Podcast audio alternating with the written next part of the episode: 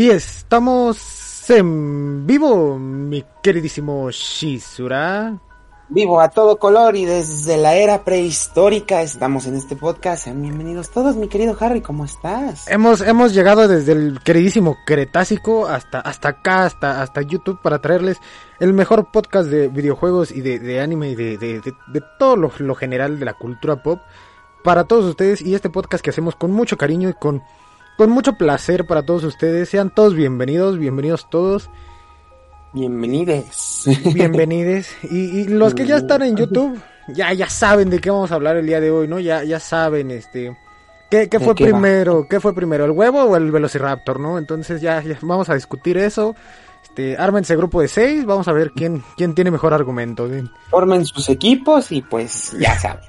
Los leo en los comentarios. Como en la escuela, ¿no? Sí, sí, sí. Eh, sean La bienvenidos todos chicos. El tema del día de hoy es un tema que, que, que nos gusta a todos. No sé por qué extrañamente a todos nos parece interesantísimo el ver eh, cómo un T-Rex y un, y un espinosaurio se agarran a dino chingazos por todos lados. Entonces, vamos a hablar de, de esta saga de películas, de series, de todo esto que embarca a los dinos.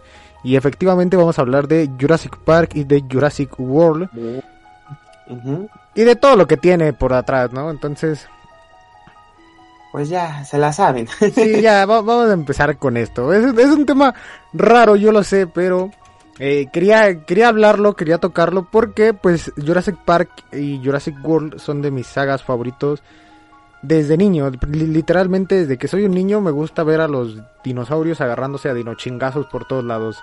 Entonces, eh, es... eh, no sé, es algo que le gusta a todos los niños y que ha venido reinventándose, digamos, desde, desde tiempos memorables. Eh, como por los 80, 90. Sí, como por el... Casi, casi como el 87, llegándole a los 90 casi. Pues creo, creo, y, y corrígeme si estoy mal, Harry, pero fue en toda esa era en donde estaba Volver al Futuro, Ghostbusters, o sea, fue Sí, todo ese auge. Fue la época dorada del cine, güey. Porque todas esas películas... Por cierto, un saludo a Cherry, que Cherry ya está aquí en la casa.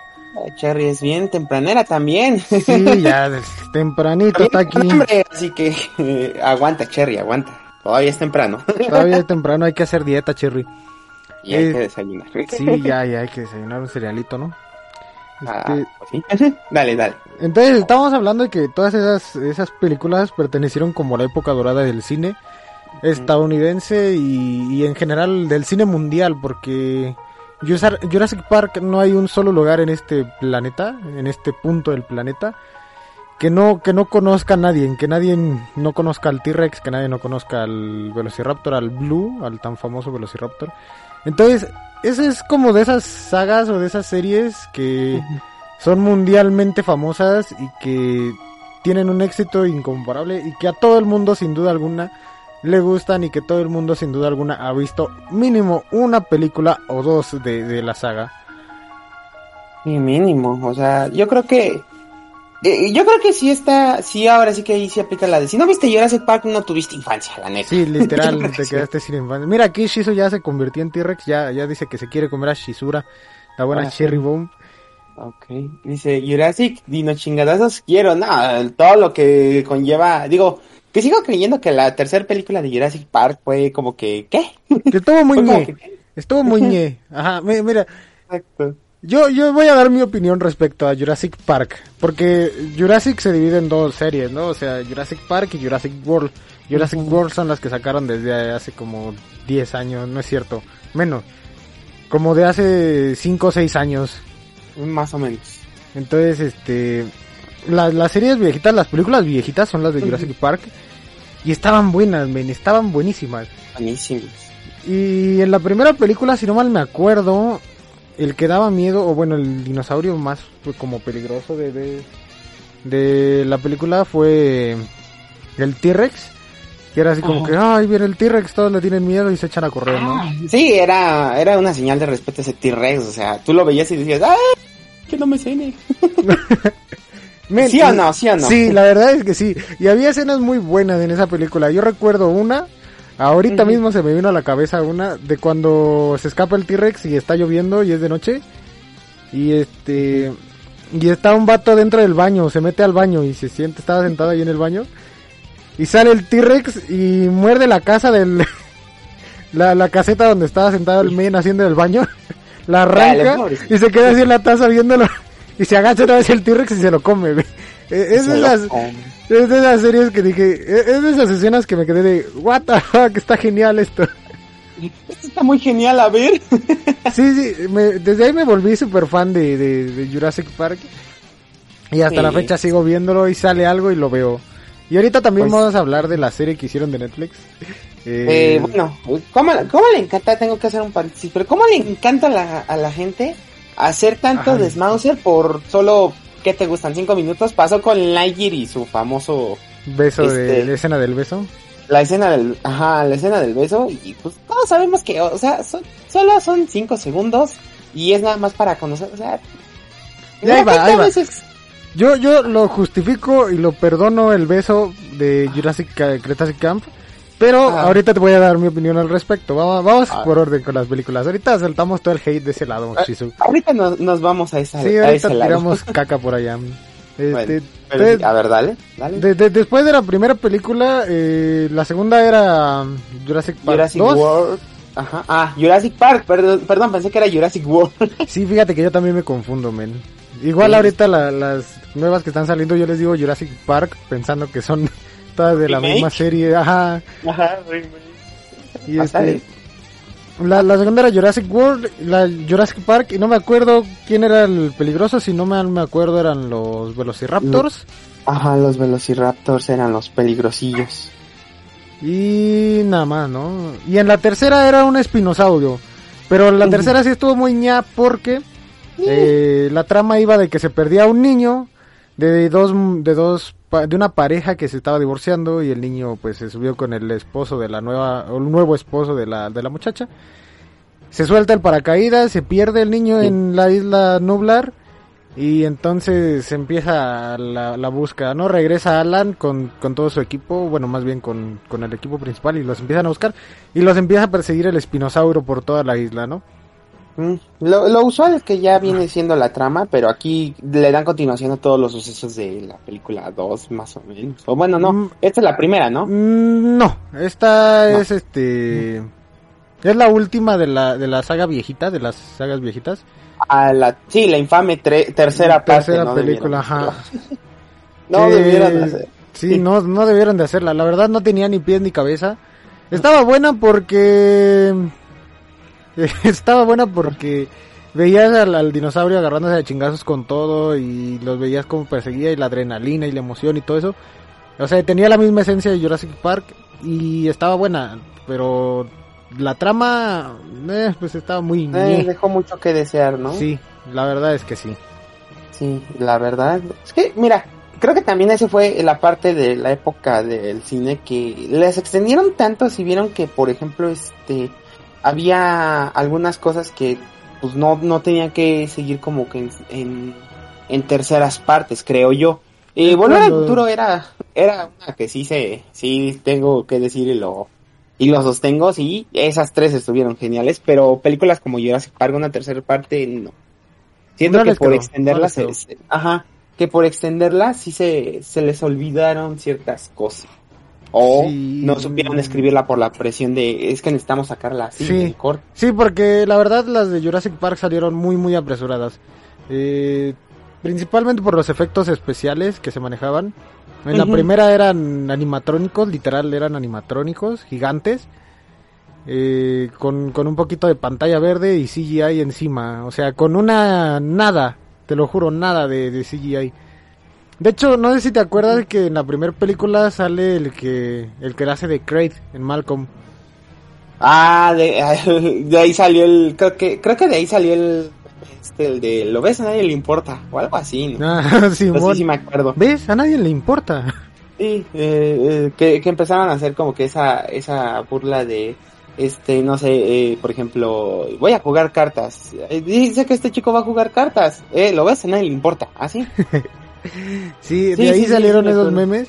Y Ajá. ¿te acuerdas, te acuerdas de la escena en la que estaba lloviendo y ese güey ya se había escapado, ya había hecho su no desmadre en, en el parque Sí. y ya se estaba escapando y de repente sale un dinosaurio parado encima de su camioneta La icónica escena también del dinosaurio.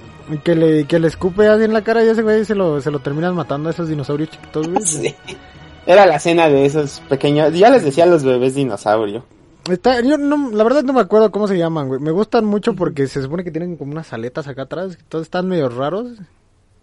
Eh, está bien raro. Ajá, están raros. Pero me gustaban mucho, me gustan mucho es- esos, esa escena. Y precisamente ese dinosaurio es un animatrónico totalmente hecho ahí.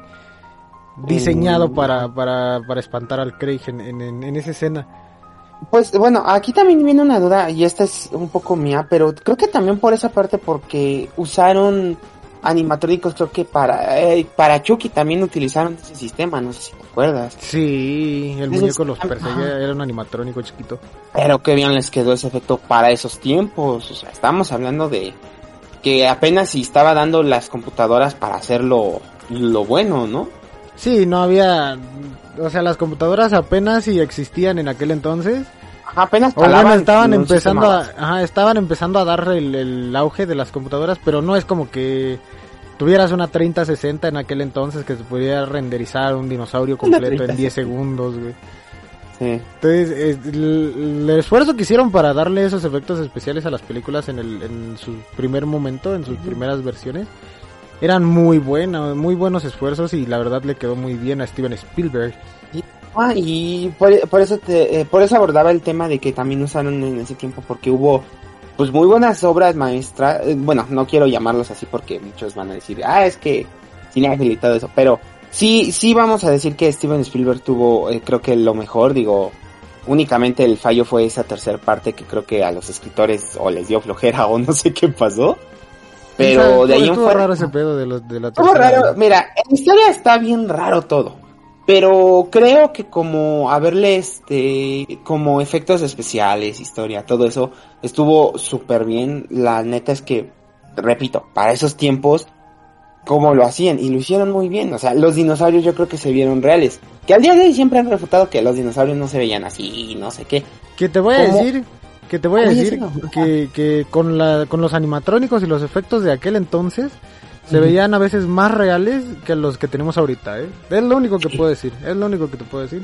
Sí, no, yo secundo eso porque pues la verdad se veían súper reales que, que hasta creo que salieron la, la, las bromas de este, de que en ese entonces, este, cómo, cómo, cómo le hicieron para, para hacer que un T-Rex grabara esa escena. Era muy chistoso. Pero, pero sí se creía esa veracidad. ¿Sí me explicó? Claro, pues se, se, se veían más reales porque eran, eran muñecos reales, o sea, los efectos especiales estaban bien hechos para esa, esa película. Y ahorita, pues, todo, como todo lo hacen con CGI y con animatron, bueno, no animatrónicos, ya realmente ya nadie usa No, ya es más, ya todo es este, CGI. y modelado diseño 3D y todo eso. sí. Eh, Entonces ya ahorita ya no se ve tan real. Pues bueno, es que también depende porque, por ejemplo, eh, lo que pasó ahorita con los de Marvel, los de BFX, que pues dicen que, que sí, que las condiciones no son buenas y que ya salió alguien a desmentir, que siento que eso fue para no, no dañarles la imagen. O sea, sí, sí vamos de acuerdo que no está tan fácil, pero también no nos, no vamos a defender a la industria porque también luego exigen tiempos de entrega ridículos para hacer todo eso y, mijo, no son enchiladas. O sea, la verdad de las cosas es que a veces los efectos que quieren lograr no son los mismos al resultado final y necesitan tiempo. Ajá, y, y los estudios, este, y los estudios sí es como que, pues, así los necesito porque ya se va a estrenar la película y si estrena esto, pues no. ¿Qué pasó con Sonic? O sea, así, así te la pongo. Y esta, y esta no me vas a dejar mentir. Pero ¿qué pasó con Sonic? ¿Qué, pues ¿qué fue lo que pasó con el al modelado porque eh, no, fue por eso el primer modelo no les gustaba a los fans y entonces decidieron perder otros no sé cuántos millones y dijeron pues saben qué pues lo vamos a volver a grabar todo porque al chile no les gusta el modelo. Dime si no, con ese, este, con, con ese, con volverlo del modelo porque se hizo tendencia, de hecho hasta Chip y Dale hicieron la broma del Sonic feo. Este, pero sí o no, les convino más hacer eso al estudio, aunque perdieron, pero lo recuperaron en taquilla. Sí, la verdad es que sí. taquilla se fue hasta las nubes. Sí, porque los, los, fans agradecieron. Mira, cuando los fans son muy agradecidos. Cuando tú les das a los fans lo que los fans quieren, son muy agradecidos. Y, no, volviendo al tema ahorita de, la tercera película de Jurassic, no es que estuviera fea, es que los fans querían nada más acción y, les dieron acción, o sea, el, el, motivo principal por el cual se perdió el niño da igual. Los dino, los dino guamazos, ¿no? Ajá, o sea, da igual, da, que, les valía tres cachitos de... De palabra altisonante, güey, lo, que... Tranquila, tranquila. Lo que, este, el motivo por el cual se perdiera el niño o por el cual volviéramos a la isla nublar que eh, eh, lo que los fans querían era ver al T-Rex partiéndole su madre a otra cosa. Ver, ver que fuera la especie dominante. Sí, sí, es lo que este, necesitaba uno. Ajá.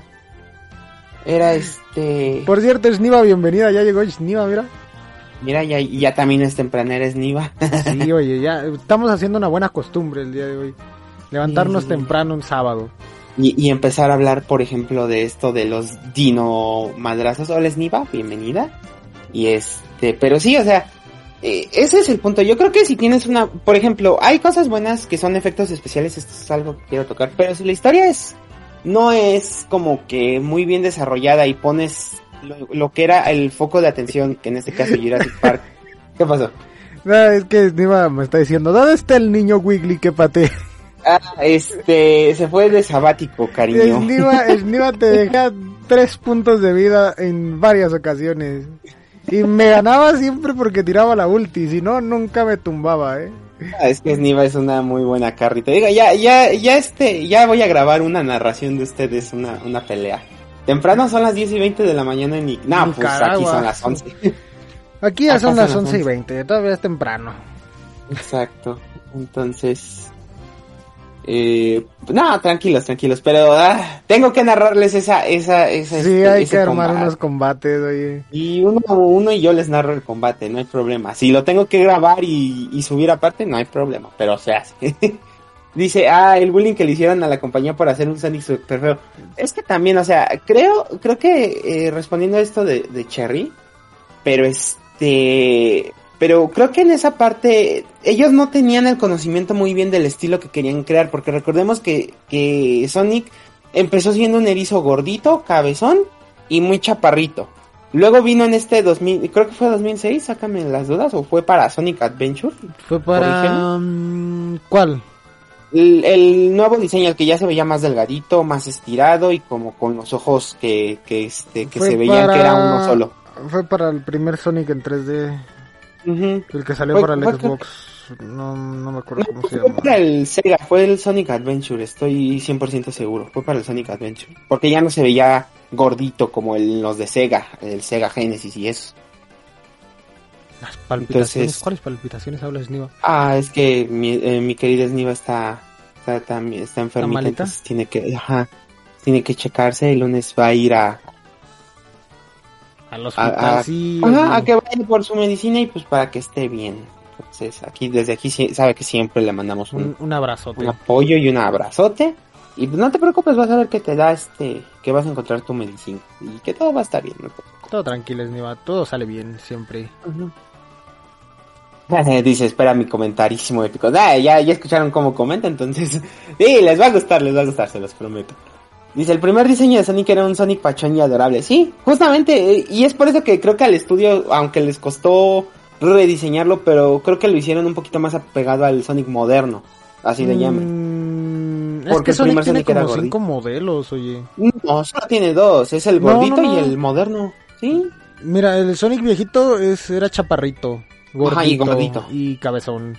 El Sonic del 2000 era más pegado a lo humano. Eh, pero seguía manteniendo eso de que era cabezón y era un poco gordito, pero ya estaba un poquito más alto, raro, ¿no? ya, ya, estaba más estiradillo. Y fue para el Sonic en Adventure, si no estoy mal, que ya lo hicieron más delgadito y alto. Y, y... luego tuvo una reedición para Sonic Boom, en la que le, bueno, le, le, cambiaban los colores, el diseño de los zapatos, eh, lo un poquito más delgado y, y un, le quitaban un poquito menos más cabeza. Ajá. Y el meme de Knuckles de aprobado. Aprobado. Y a Knuckles, por ejemplo, lo volvieron así mamadísimo, güey, musculoso. Sí, lo, que creo que fue el diseño más feo que pudo tener Knuckles. O sea, yo prefería que siguiera siendo el erizo normal. Sí, de... a, mí, a mí me gustó el que pusieron en la película, eh. La verdad me gustó mucho el Knuckles de la película. Es esta, que también en español latino ya la vi y diablos. Eh, muchos eh, muchos dijeron que, el, que la voz de, del maestro Octavio Rojas no le quedó, pero yo sigo diciendo que al maestro pues Octavio buena, Rojas... ¿eh? Voz que le pongas, no hombre, es, es, es, no, es un amor, la verdad. Es un amor de persona y como actor de doblaje es muy increíble. Y creo que la voz de Knuckles le ha favorecido bastantísimo. Porque está, sí, está muy le quedó, le quedó. Entonces, ahora sí, volviendo un poquito, te digo, eh, yo creo que fue eso, o sea, sí, sí las quemaron, sí quemaron un poquito esa parte del estudio, pero vamos, aquí Jurassic Park, eh, estamos, eh, es un tiempo atrás y, lo, y todo se veía muy real. Eh, el problema es a veces cuando tienes algo increíble, pero la historia no te ayuda. O pones la historia que, que era tu foco, la pones a segundo plano por seguir otra historia. Sí, por, Jurassic por... Park 3 peca de eso. Exacto. Y, y creo yo que... Yo creo que a esa película sí le hubieran hecho un remake o, o remaster. No sé qué les pasó, la verdad, a los guionistas. Pero bueno, pasando de Jurassic Park 3, tuvimos tiempo ya después con un poquito más de CGI que sí se veía la primera película, Jurassic World. Pasaron, fue... pasaron como 15 años, ¿no? Desde que salió Jurassic Park eh, 3 hasta que salió ah. la primera de la, de la de la saga actual de Jurassic. De la uh -huh. Que es este la primera de Jurassic World y que uh -huh. está muy buena, por cierto, me gusta mucho, donde la Indominus Rex se pierde. A, a mí me encantó, digo, creo que esa escena en donde presentan y que también salió otro meme que fue el de ¿Crees que le dé miedo a los niños? A los niños le dará pesadillas a los padres. Sí. Ya te podías imaginar qué clase de dinosaurio. Y regresaba a una esencia de Jurassic Park en donde decías, madre de Dios, si me encuentro esta cosa en la noche no quiero ni voltear a verla porque me va a cenar. O sea, sí. Y eso fue lo que logró rescatar. Y, y en parte le dieron la continuación que debió ser, no como en la, en la 3. Porque seamos honestos, todos cuando vieron Jurassic World dijeron, es que esta es la verdadera tercera parte. Mm, sí, yo también me, no lo pensé así, pero ahora que lo pienso, digo, sí hubiera estado mejor que quedara Jurassic World en lugar de Jurassic Park 3, porque Jurassic Park 3 no tiene ni pies, ni cabeza, ni sentido. Entonces, este, Jurassic Park 3 nada más fue así como para satisfacer la necesidad de dinochingazos por, por parte de los fans. Y. Steven Spielberg dijo, pues bueno, ahí les va y aventó el guion y quedó y, y, gustó la película, lo que le gustó y, y... los que ya eran fans pues se, se quedaron, quedaron decepcionados. Ajá. Ajá. Pues sí, hay que decirlo, se quedaron decepcionados porque pues el hecho de que nada más fue como para para cu cumplir, yo creo. Ah, como por la emoción, para, para darle fan service a, a, a los fans, literal. Que en Entonces... de Jurassic Park, pues es a, a, los dinosaurios partiéndose su madre, ¿no? Exacto. Entonces, este, pues, yeah, pues bueno, Jurassic Park 3 dejó un, una leve, ¿cómo se llama? Dejó este... muy abajo la bandera y Jurassic sí. World llegó a superar con expectativas. Jurassic World vino, ajá, también debo decir que los efectos, yo, yo, yo fui muy fijado en los efectos porque la verdad es que, eh, de cierta forma Jurassic Park y Jurassic World eh, tienen algo que te hacen, vaya, te hacen amarlo. Dice, Jurassic World es como canto en Pokémon, venden nostalgia. No tanto, aquí sí tengo que decirles, pero no tanto por el hecho de que este, de que aquí no trajeron a todos los personajes originales de la primera parte de Jurassic World, no trajeron a todos los personajes originales. De hecho, creo que el único original que está de, de... Fue el asiático, ¿no? Ajá, el único original de la película, de las primeras tres películas en Jurassic World está Wong, es el único. Ajá, era el Doctor Wong es el único que está ahí. Ya para Jurassic World 3 pues trajeron este a los demás, digo. Sí, ya ya para Jurassic World ya juntaron a todo el equipo y como que ahora sí se salvan todos del mismo Velociraptor. Y entonces ya como que es la finalización de la saga y eso vamos ahorita a hablar lo mismo porque ahorita eh, ajá en esta, en esta no, como nueva era de, de Jurassic, eh, hubo tres películas y hubo una serie intermedia para, entre comillas, niños y adolescentes. Que es más como para adolescentes, la verdad es como para adolescentes.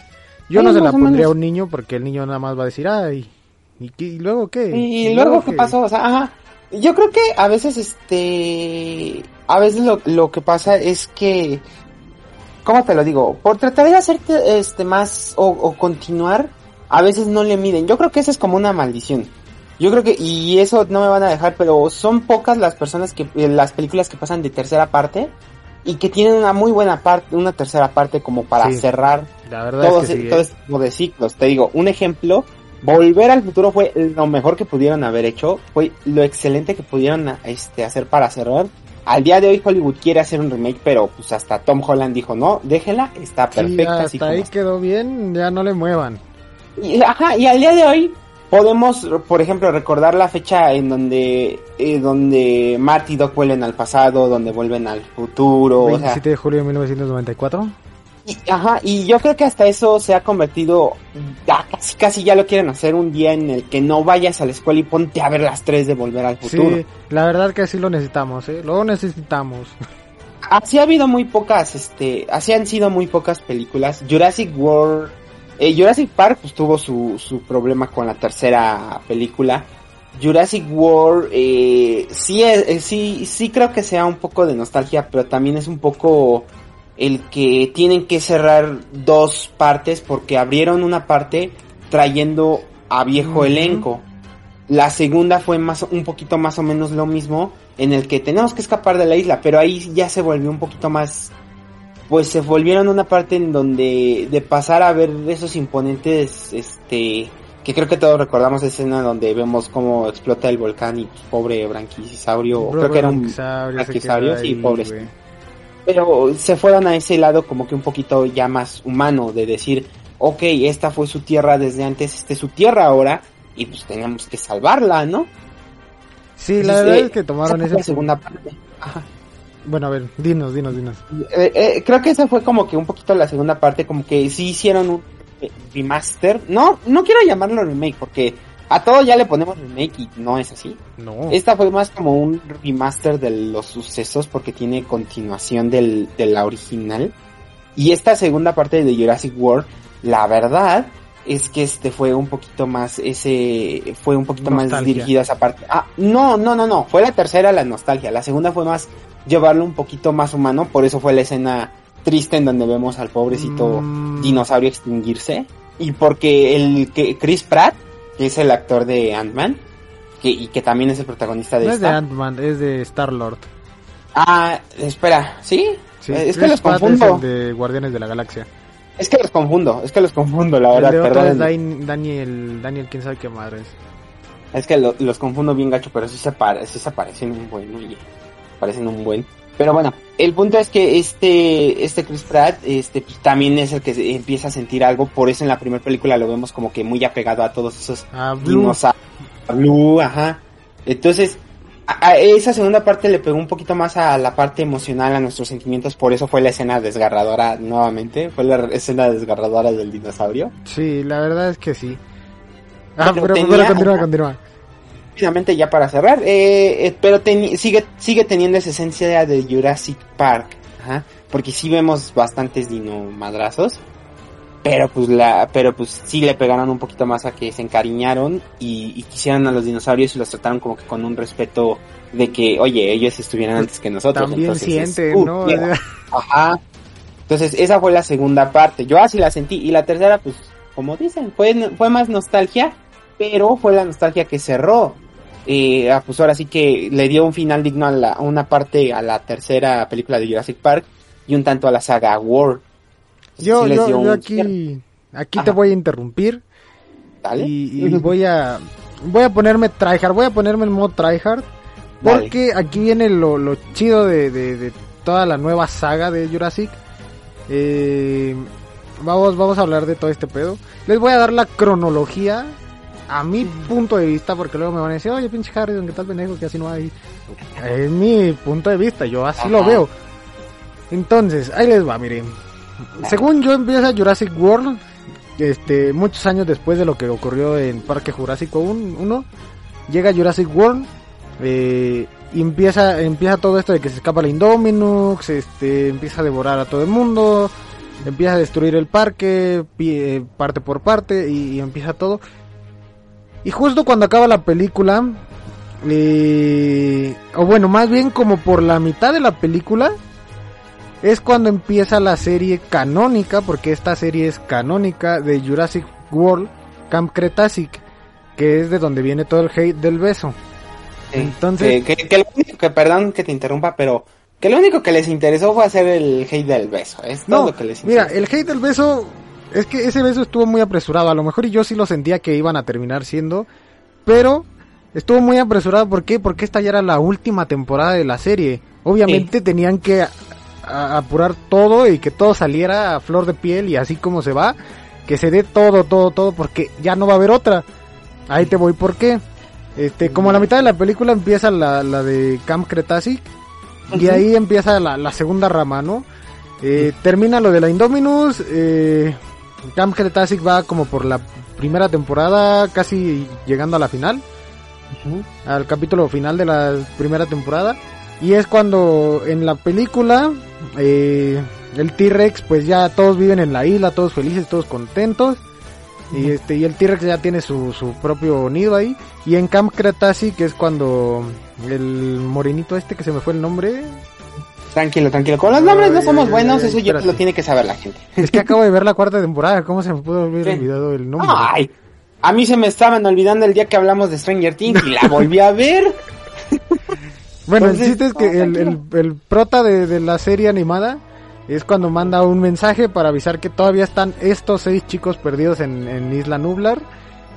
Y luego empieza la segunda temporada de, de Camp Cretacic y se enfrentan contra un dinosaurio que no conocemos en absoluto, que es el Scorpius Rex, es el. Scorpius, Scorpius algo.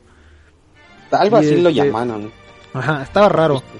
Entonces, Ajá. este dinosaurio, eh, o bueno, más bien en la segunda temporada, regresa a Wong, pero en la, en la animación. Y va y rescata el hueso de la Indominux para poder crear la segunda película de Jurassic World.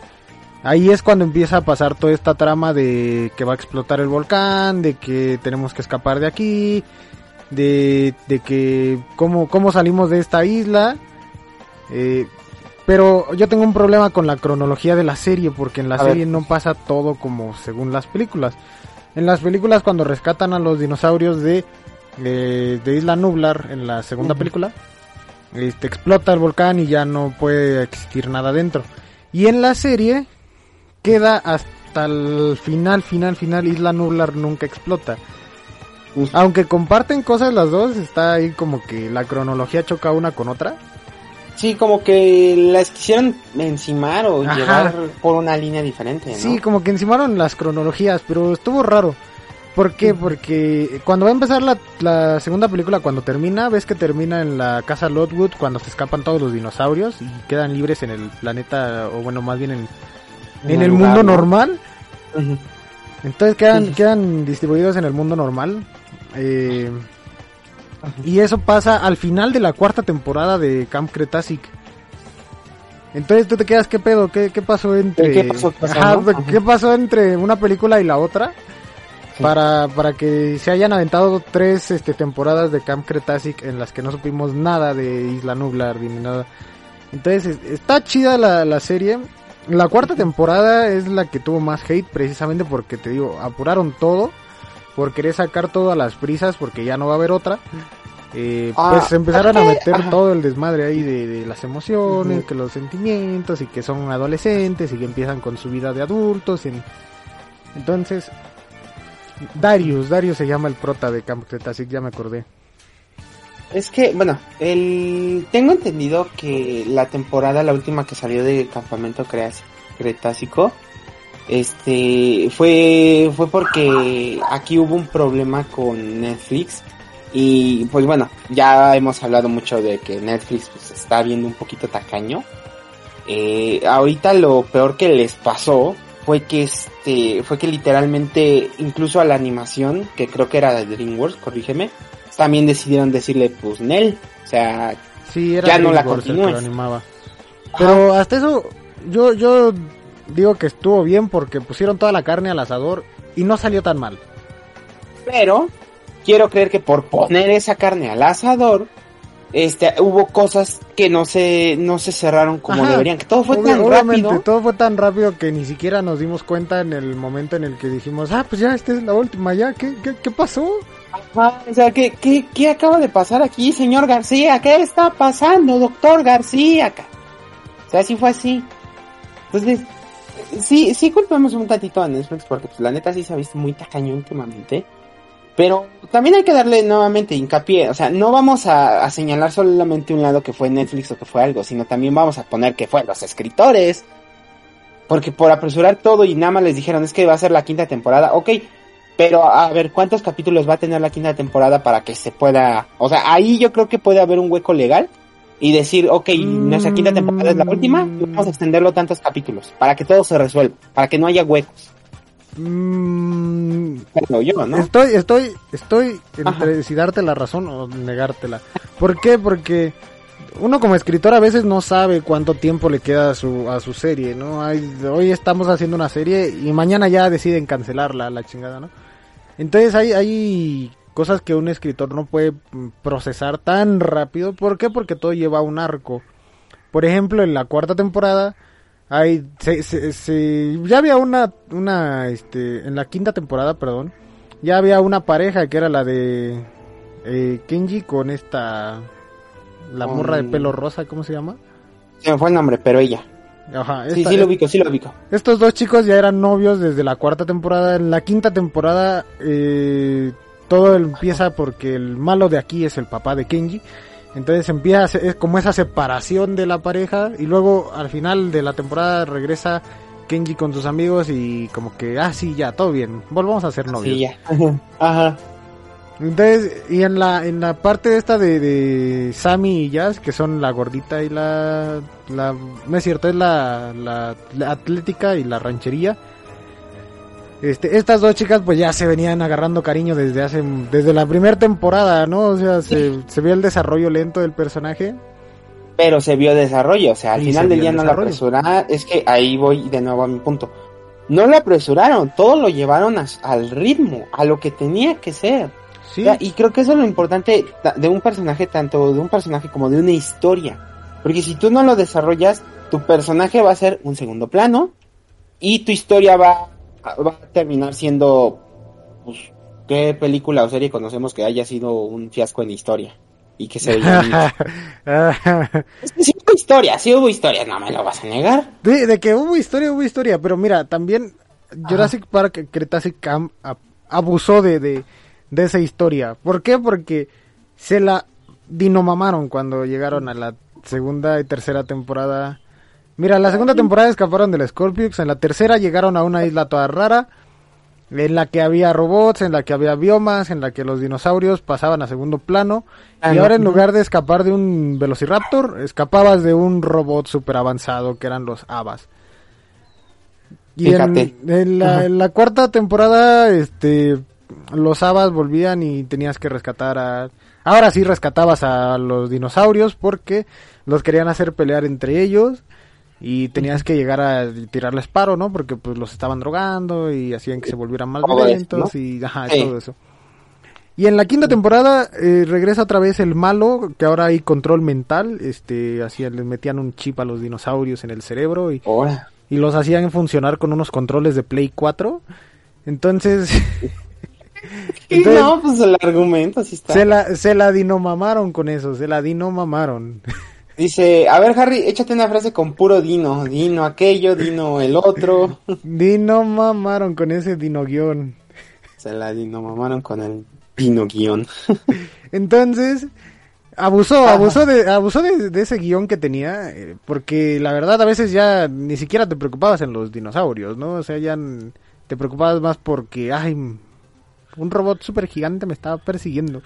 Entonces, Ah, sí. el- esas mamadas, que, dino mamadas. Entonces, este, abusó de eso, pero...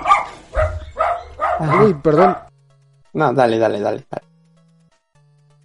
No, no, yo, yo realmente no tenía nada que decir, pero este, pero es que, no sé. Ah, A veces los tiros. ajá. No sé, yo a veces este siento que eh, este tipo de dino historias son dino mamadas. dino mamadas, la vamos a decir, como ese dice y no pasa nada. Pero yo creo que ahí tienes que este tienes que saberle más o menos cómo llevar tus este tu, tu giro de trama, tu historia, o sea, sí, sí le voy un poquito eso. Y Jurassic Crea- Cre- Cretaceous World fue una historia que empezó bien, iba bien, pero por el apresuramiento de, de este, De querer de sacar llevarla, todo a las prisas. Ajá, y, y nuevamente te digo, o sea, yo no sé cómo esté este tema de que, de cuántos capítulos va a contener una temporada, cómo se formen. Pero sí, sí creo que si lo, si van a cerrar, si van a dar, ya me acordé de una que te voy a, que te voy a decir que un cerrar, que cerrar estuvo bien horrible, pero si van a cerrar todo ese tipo de cosas, háganlo bien, chavos, o sea, háganlo, ¿cómo se llama? Échenle tantita, Háganlo. tantitas Ajá. ganas. Échenle tantitas ganas. Y la neta, la neta, la neta, es que, o sea, no, no dejen cosas al aire libre si no van a tener un proyecto. Es lo, que- lo que está pasando. Ah, mira, ya me acordé de la serie, es, es estar contra las fuerzas del, del mal. Uy, otra que apresuraron todo al final y... Ay, Ajá. Y, y no les dieron todo ese tiempo de desarrollo que debió ser. Sí, o sea, yo quería ver, yo- mínimo quería ver más de la relación entre Marco y, y este Star, pero... Ah, Ay, maldita no. sea. Eh, creo que creo que a mí mi molestia va desde que trataron de hacer el genocidio, bueno, desde que hicieron el, geno- el genocidio mágico. Porque, o sea, tienes todo todo, no sé, yo yo yo estoy molesto con esa serie, con ese final, con ese genocidio mágico, porque eso fue lo que fue. Sí, literal. Y este, y de alguna u otra forma, no sé, yo yo yo sí sigo diciendo que esa sí fue eh, un ejemplo de apresurada y que con Jurassic con Cretaceous World debieron este debieron de, de dar el tiempo a la temporada 5, darle más episodios, pero con que rellenen o si quieres vamos a dejarle en ese número de episodios, no metas tanto relleno. Desarrolla Mm, historias paralelas o ahí mismo. Por ejemplo, si estás resolviendo el tema de que, de que se escaparon los dinosaurios, un ejemplo. Este, paralelamente a eso ponle que otros están resolviendo otro problema de dinosaurios. Ah, no sé, pero trata de trabajarlo y no, no hay que quedar huecos, porque si dejan huecos, es como decir, ah, es que alguien va, le van a dar las, la siguiente temporada. la licencia, ¿no? A alguien le van a dar la licencia y alguien más va a tener que resolver el cagadero que dejé aquí. Entonces, Exactamente. Entonces, yo siento que así no conviene. Yo siento, no sé. No, pues la verdad no conviene. Pero mira, hasta eso en la última temporada, o en la quinta temporada en la que está ahorita en Netflix, que la pueden ir a ver. Eh, Que vayan a verla, sí. Sí, vayan a verla para que sepan de lo que le estamos hablando y que no, no digan que son puras dinomamás las que estamos diciendo aquí. Dino mamadas con el dino guion sacado de la dino Digo, Sí, sí, exacto. Sí, no, no, no. O sea, Entonces, vayan y denle una checada, chicos, para que tengan ustedes su propia opinión al respecto y digan, ah, no mames, el Harry sí o el Chizura también. Entonces, vayan y denle una checada. Y yo te voy a decir, mira, les- hasta eso en el- la quinta temporada no hubo tanto este relleno, digamos así, no hubo tantas como misiones de relleno. O no misiones, no hubo tantos capítulos de relleno. ajá. Porque literal fue así como de, ¿sabes qué? Este es nuestro enemigo, nos dimos cuenta, ¿nos vas a apoyar? ¿Sí o no? Nel, pues, pues es mi papá, ¿cómo, no? Ni modos, este, nosotros contra ustedes porque tú eres el hijo y nos traicionaste. Y, te y, te arrepentiste de tu traición, entonces ya ahora eres nuestro amigo otra vez, entonces vamos a salvar a los dinos. Y este y en esa en esa misma temporada se mueren todos. Eh, hay una dino batalla genial en el en el abrevadero. Ajá. En la que los dinos que no estaban hipnotizados pelean contra los que sí estaban. Van los niños, destruyen los controles, los que sí estaban hipnotizados empiezan a comer a todos los los que a todos los, los malos de la historia, digamos así. Se mueren todos los malos, menos el papá de Kenji, ese sí se escapa en un helicóptero y lo atrapan en, en Nueva York y lo meten a la cárcel, ¿no? Entonces ahí termina la serie, literal, ese es el final de la serie, la pelea de, del abrevadero es el final de la serie. Y ya por último nos dejan una escena en la que esta, la chica, la novia de Kenji, eh, les hace una videollamada a Darius, a Ben, a Jasmine y a, y al y a la morrilla esta, la rancherita que no me acuerdo cómo se llama. No, de nombres yo también estoy muy mal, perdóname. No, no te preocupes. Ajá. Y entonces empiezas a ver a estos chicos, pero ya adultos.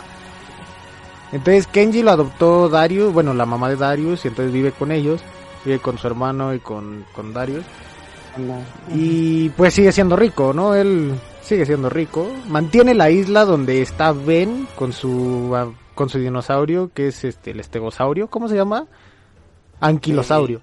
El, eh, no, espera, ¿cuál? A ver, ¿cómo, ¿cómo, no, ¿cómo es? ¿Cómo es? Porque creo que es otro dinosaurio. Es el que tiene la cola, una bolita en la cola, güey. Ah, el Paquio, algo así. Sí, Perdón, mucho digamos anquilosaurio, güey. Perdón, mucho Power Ranger. Saludos, saludos Daniel Angelo. ¿De qué tema estamos hablando? Estamos hablando de Jurassic Park y de Jurassic World y de Camp Cretacic y de todo lo que ha venido en esta serie últimamente. Ya que por fin terminó, ya, ya por fin terminaron las dos sagas. Eh, ya podemos hablar de ello. Ya podemos, entonces este... Pues sí, eh, no sé, yo, yo, yo, ya luego te explicaré. Ah, espérate. espérate, espérate. Entonces te estaba diciéndoles que, que que entonces hice, hice la videollamada, todo este pedo. Ben estaba en la isla cuidando a su dinosaurio, junto con la doctora que los ayuda a escapar. Y las otras dos morras que se hicieron novias estaban en el rancho cuidando unas vacas. El Darius estaba con Kenji y la morra esta, la novia de Kenji, estaba en la mansión Lovewood justo cuando se escapan los dinosaurios. Entonces esas, tres esas tres temporadas en las que ellos estuvieron perdidos en una isla, pasó en todo el lapso de la segunda película. Ya me entendí. menos. Sí, ya, ya, ya le voy agarrando. O sea, Porque la quinta temporada termina. Ajá, como que la quinta temporada termina en donde termina la película 2. Exactamente. Sí, sí, sí, o sea, fue como que este fue como que hicieron un no quiero llamarlo multiverso porque ya estoy hasta la madre de sí oye ya todo el mundo quiere ser multiversos es que bueno aquí te va un detalle rápido con esto del, de los multiversos pero eh, creo que explotar creo que lo que les falta es explotar bien parte de los multiversos. No me quiero ir solamente a Marvel porque no es mm. Marvel el único que ha hecho eso.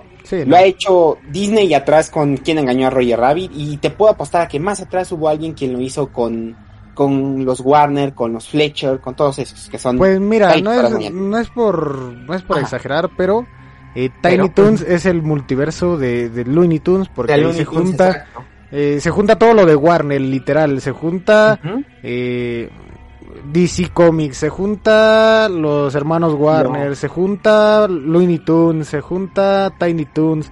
Sí, o sea, lo junta demasiado todo eh, toda la licencia de lo que es dice, Dice Cherry que quiere un, un dinobeso, que si le das un dinobeso. Ahí te va un dinobesote, claro que sí, tamaño anquilosaurio si quieres. Mi favorito es un anquilosaurio. ya me di cuenta, ya me di cuenta. Pero, es que bueno, te tengo que explicar por qué esa historia y, y sí te digo, en otro podcast explicaré porque aquí lo que voy a tocar es Power Rangers y Super Sentai, que son los Power Rangers de Japón.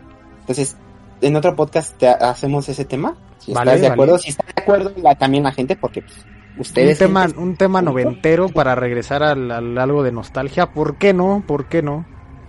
Ah, exacto. Entonces, este.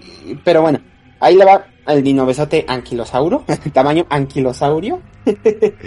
y este, pues realmente, o sea, no sé, ¿cómo te lo puedo decir? Realmente lo... Uh, ya no Estamos sé, hablando no de, los las palabras. no hablando de los multiversos, pero bueno. Eh... No encuentro las palabras, pero con multiversos y aquí haciendo la parte de este de lo de Jurassic Park, creo que lo, lo metieron bien, pero que no lo exploten diciendo que es un espacio aparte, por así llamarlo. No sé si es que, es que se supone que la serie es canónica porque salen los personajes de las películas. Animados con, Animados en, 3D. En 3D model. Ajá. Entonces es canónica la serie, la, la animación esta es canónica. Y en las películas pasan los eventos conforme su cronología. Y la serie trata de pegarse a esa cronología, aunque no lo hace del todo bien. Ahora bien, cosas que le tenga que criticar a la serie, ninguna. todo está perfecto. Todo está perfecto a excepción de la cronología. Te lo juro, me gustó de pie a pa. A lo mejor la historia de los habas ya estuvo muy fumada, pero pues sí, eh. sí. Si tenías un parque con dinosaurios, ¿por qué no tienes unos robots que los vigilen, no? Exacto. Entonces está muy bien la historia, me gusta cómo la adaptaron. No les quedó bien la cronología, eso sí. Y bueno, llega el punto de que termina la, serie y termina la segunda película y muchos años después, si no mal me equivoco, dicen en la tercera película que llevan 30 años de lo ocurrido en Jurassic World, de la, desde la primera película.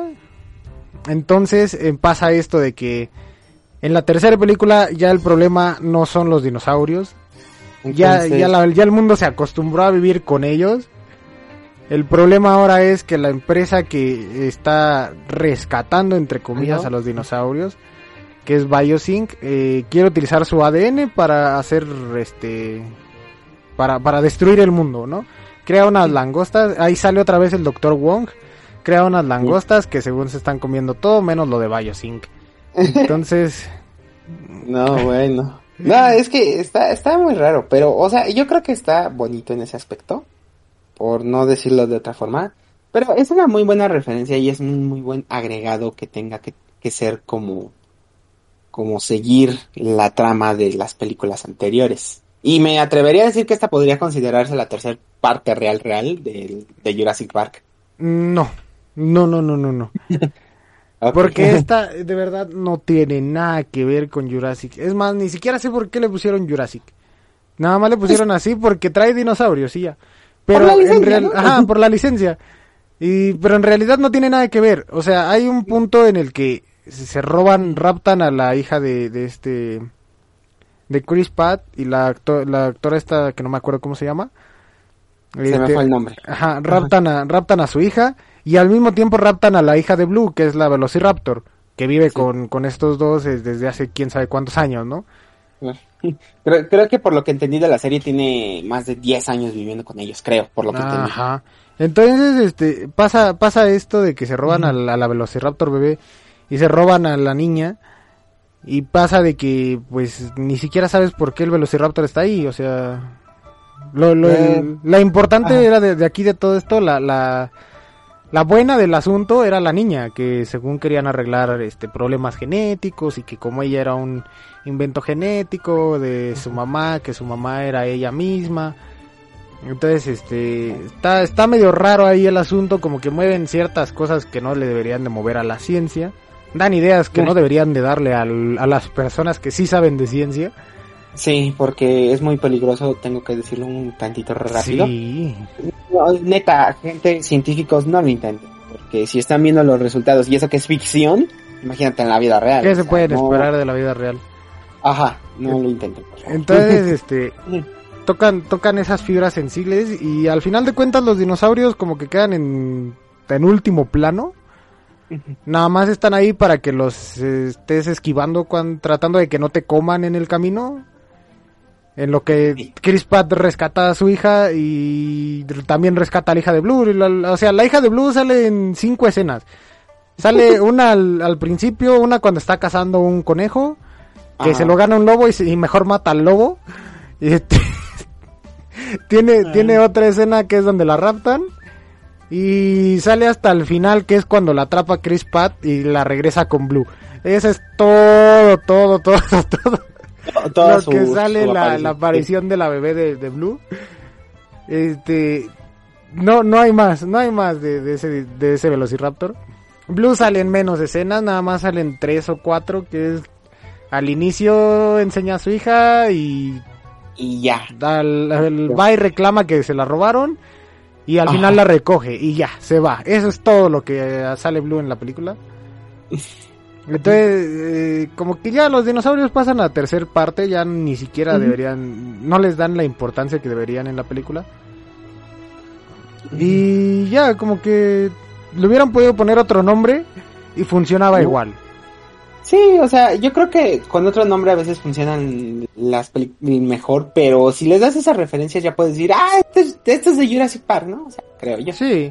De Jurassic, Jurassic Park Park tiene más, más personajes de las películas, de las primeras películas en este. Pero eso literal es pura nostalgia. Te están vendiendo pura nostalgia.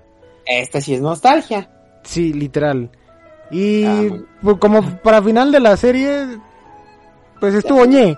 También estuvo como que, eh, como que la saga no, no, no me, no me satisfació lo, lo necesario Sí. para decir que fue buena película. Dice, un poquito pasando a los comentarios, dice Cherry que yo ya me revolví con tantas pelis, solo sé que hay dino chingadas. Es que ese es el foco de Jurassic Ese Park. era, ese era el, el- el atractivo de Jurassic.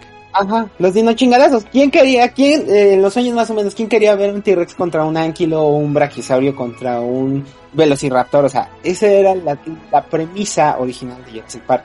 Que se desviaron, pero hay veces en las que, por ejemplo, Campamento Cretácico lo manejó muy bien. Perdón, Sí. pero yo siento que sí lo manejó muy bien esta parte de los dino guamas.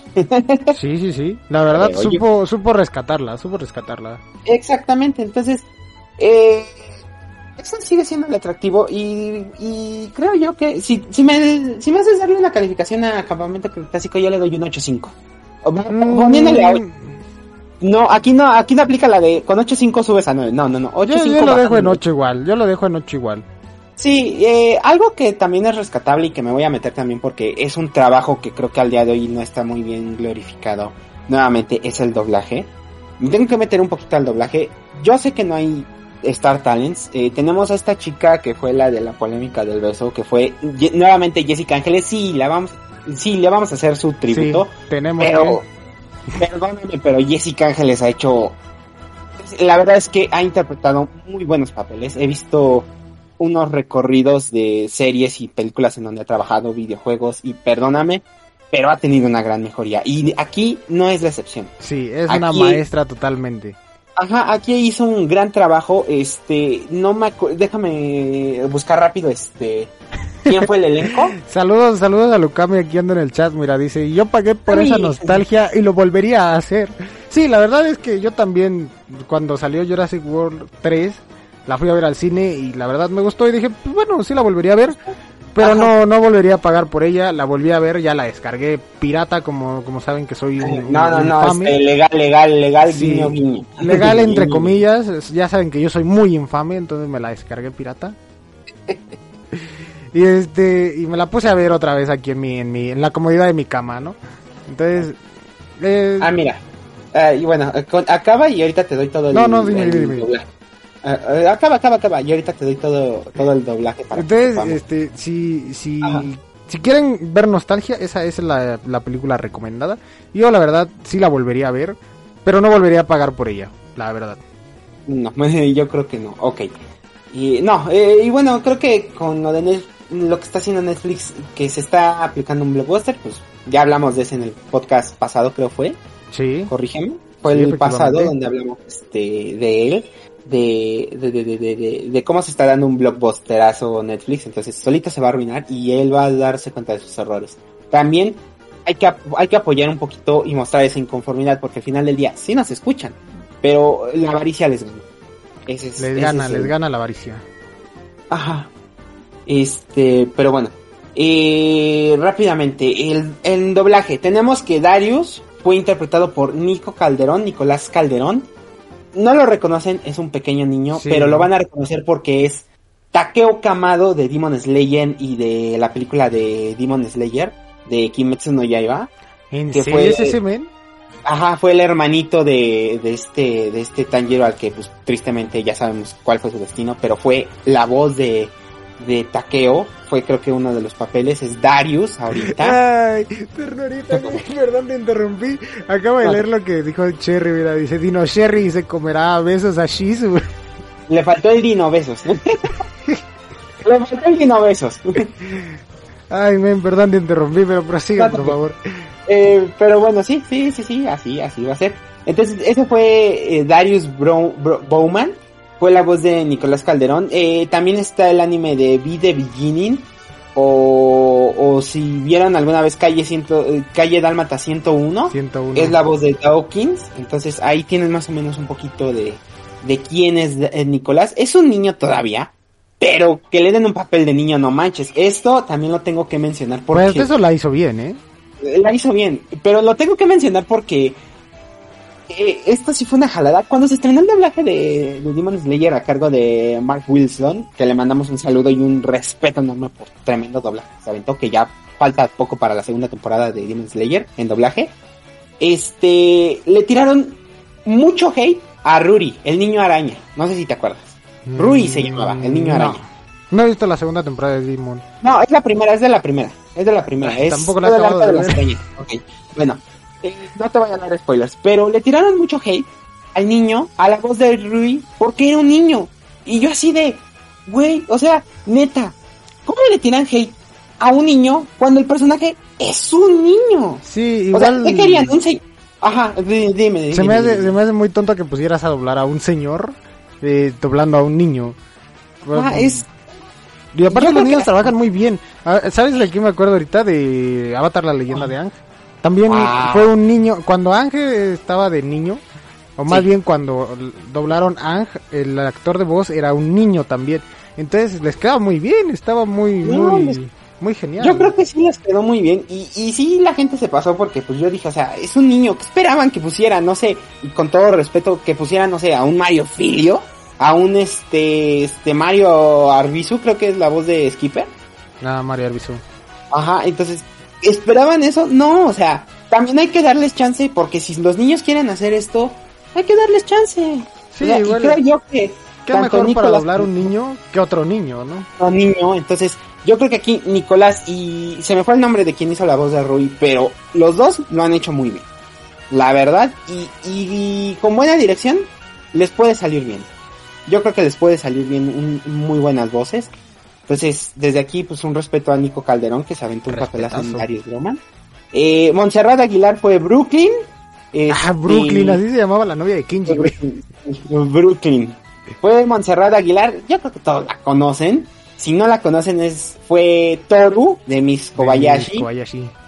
Es más recientemente es Lucy Herfilia de de Fairy Tail, o sea, hermoso papel, la verdad es que ya vi Fairy Tail y fue hermoso. Ella sí no sabía que trabajaba en. Fairy.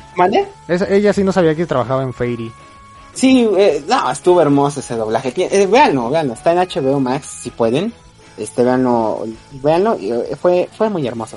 Eh, también, si no la conocen y por Kimetsu no Yaiba, es Kanao, que sabemos que no habla. Pero, o sea, tiene bastantes papeles tanto en el anime como en series, como por ejemplo en Euphoria es Maddie, en Stargirl es Courtney Weirmore. O sea, tiene mucho, tiene mucho papel Montserrat Aguilera y creo que para la voz que escogieron para esta Brooklyn no hubo mejor que ella, creo yo. Sí, le quedó muy bien el papel, la verdad. Entonces esa fue Brooklyn, Montserrat Aguilera estuvo a cargo de Brooklyn, qué buena voz la verdad. Sí, la Tenemos la también a, a 10 de 10. Kenji Kon fue Ricardo Bautista, no sé si lo ubiques. No, no lo topo, él sí no lo topó. Ah. ¿Para qué te miento? Ah, ok. Él, ahorita te digo. Ah, y, y esto lo van a recordar. Es No lo el amigo de el amigo de Tom Holland de Spider-Man. Ay, sí, el gordito. Eh, él hace la voz de Ricardo Bautista es la voz de Ned, es la voz de Chas Princeton en Yu-Gi-Oh en las temporadas 2 y 3. Me es la ¿cómo voz de? Rex de Dino Rey. Estoy hablando de alguien que también tiene cola que le pise. Es Patapés de cómo entrenar a De tu dragón. Güey, ¿cómo, ¿cómo crees? Neta, tan, Ujú. tan Star... Ay, man, tiene Star Talents esa serie por todos lados, oye. pues, pues no, no creo, es que aquí, bueno, aquí también me voy a meter un poquito con lo que dijo Lalo Garza, que hay una diferencia entre un Star Talent y estar preparado, y creo que es el que tengan las clases de actuación. Men, pero, los doblajes que hace Ricardo Bautista, los personajes que tiene son de, de son de Star Talent. O sea, ya, ya ha trabajado hasta en películas multimillonarias. No, no, no. Yo, yo creo que no. Yo creo que estuvo mejor. El, eh, yo creo que fue mejor opción, pero no sé. Yo, yo creo que yo creo que esta voz de Ricardo Bautista estuvo muy bien. No es, yo digo, no es Star tan, Talent, pero sí tuvo, sí ha tenido buenas voces, porque está desde, te estoy hablando desde Dino Rey, desde por aquella de 2009. ¿Quieres que me vaya todavía más atrás? Men, con, mira, solamente que te avientes las de cómo entrenar a tu dragón, la 1, la 2 y la 3, ya es, este, ya lo vuelve a Star Talent, porque ya trabajó en tres películas de éxito mundial. Y luego tiene la serie, güey, que es la misma voz de la película, es la misma voz de la serie eh, la de Dragones de Berg y creo que no me acuerdo, no estoy seguro porque no he visto la serie, pero mm. creo que también sale en la nueva que están sacando. ¿De cuál? La nueva era, Dragones de no es cierto, Dragones Nueva Era. Dragones Nueva Era, no la he visto, esa tengo que darme el tiempo de verla. Pero no, no, porque mira, este es todo, este es todo su, su este, estas son algunos personajes que muchos van a reconocer, porque es por ejemplo Miguel Ángel de Tortugas Ninja, de 2012. Eh, también hizo para Injustice 2. Es eh, Patapés de cómo entrenar a tu dragón. Es Ned. Eh, más antiguo es Shiro Fubuki de los Super 11. ¿Inazuma Eleven? Ajá, Inazuma Eleven. Es la voz de Fubuki. Y creo que de Atsuya, no estoy seguro, pero tengo que investigar esa parte. Es Rex de Dino Rey.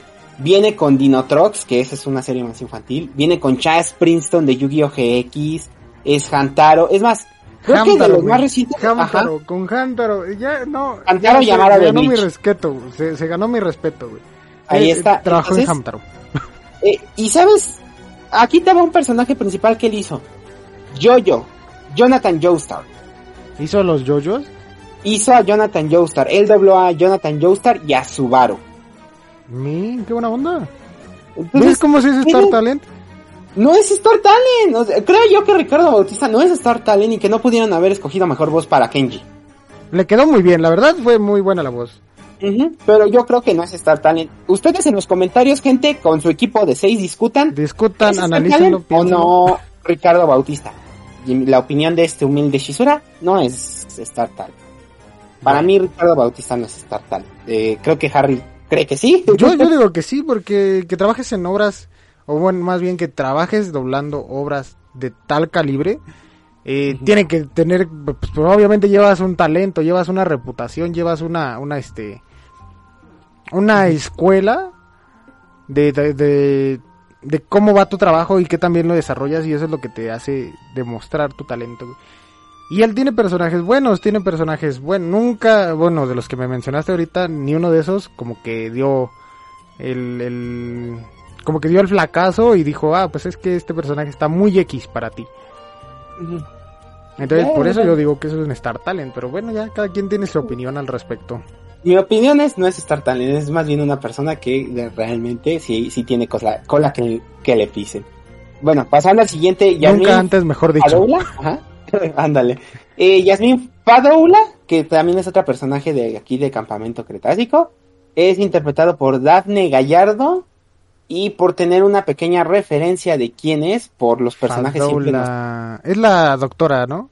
Ajá, es esta Yasmin Fadoula, es la doctora justamente. No es cierto, no es la doctora, no, no, no, es la chica ah, atlética. Ajá, es la de... Mira. es la, es la de la parejita esta, güey, de la parejita que causó mucho revuelo por el beso. Ajá, ella fue, eh, bueno, es la razón y creo que también hizo declaraciones del eso. Ya te hablaré de eso porque sí me acuerdo que ella también hizo declaraciones, pero pues, tendría que ver. Mira, ella dobló... Ah, ay, caray, son series que no he visto. La gente Sadie Dever de Miss Marvel. No he visto Miss mm. Marvel, perdónenme. eh, ay, es que sí está bien raro. Ah, caray. No. Ah, mira, en Space Jam, una nueva era es Aracneca. Si vieron eh, Space Jam una nueva. No la he visto.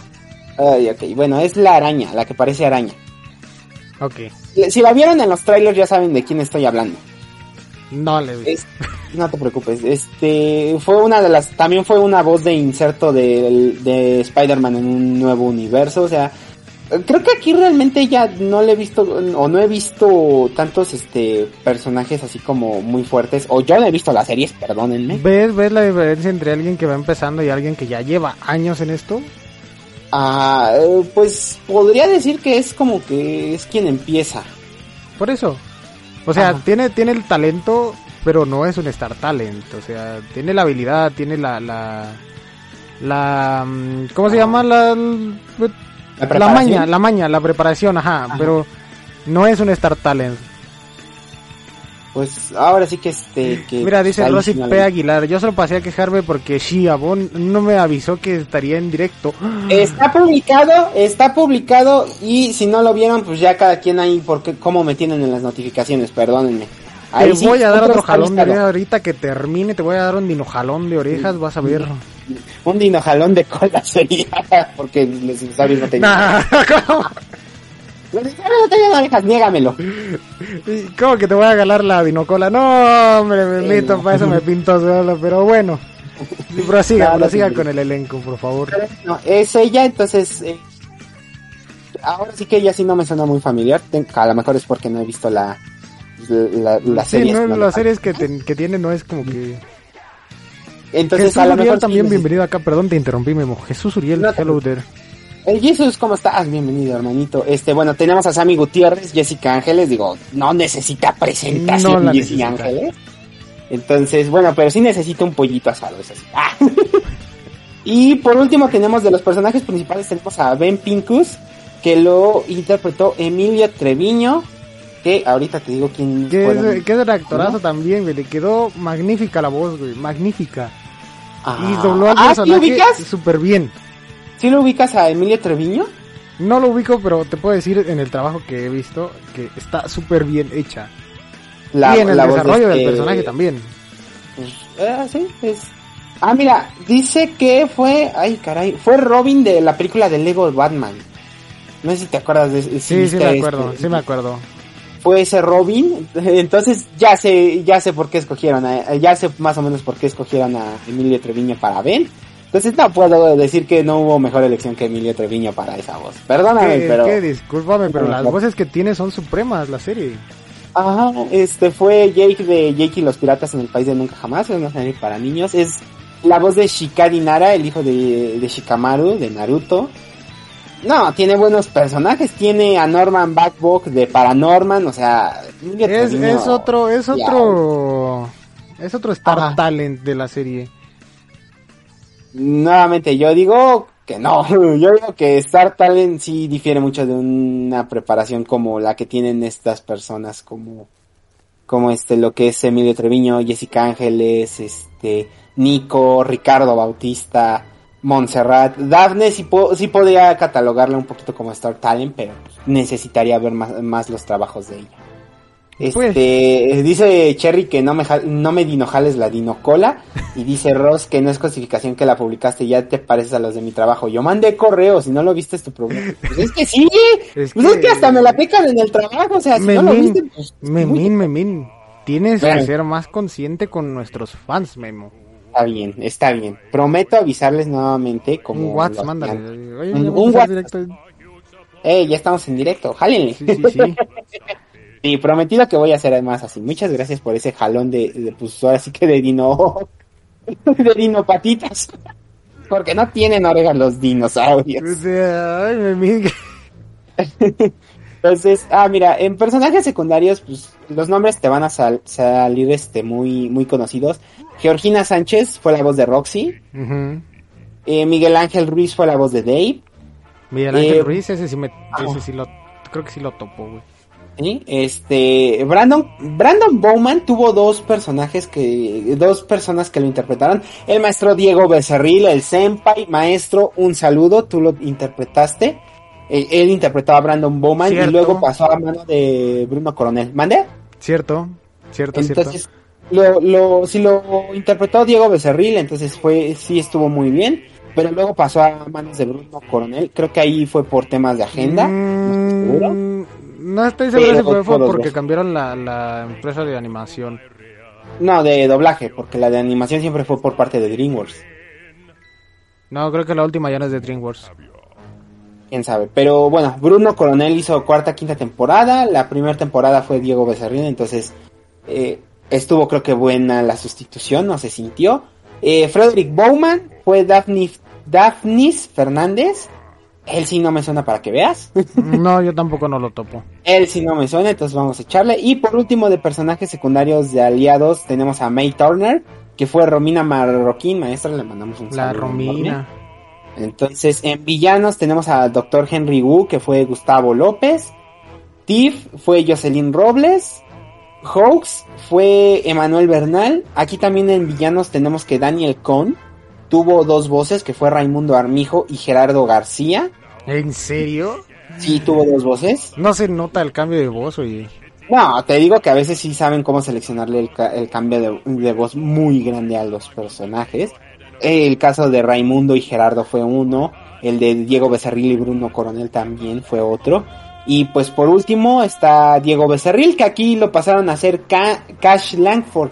Entonces, eh, Diego Becerril no pasó a, no, no, creo que no, no lo dejaron fuera, sino más bien le cambiaron el personaje Sí, cambiaron de por la personaje nada más. aparición. Ajá, por la aparición. Entonces, pues ya con este talento, digo, personajes recurrentes tenemos a Ava X, que fue José Luis Rivera, Arturo Ca- Cataño, creí que era Arturo Castañeda, perdón. Castañeda no.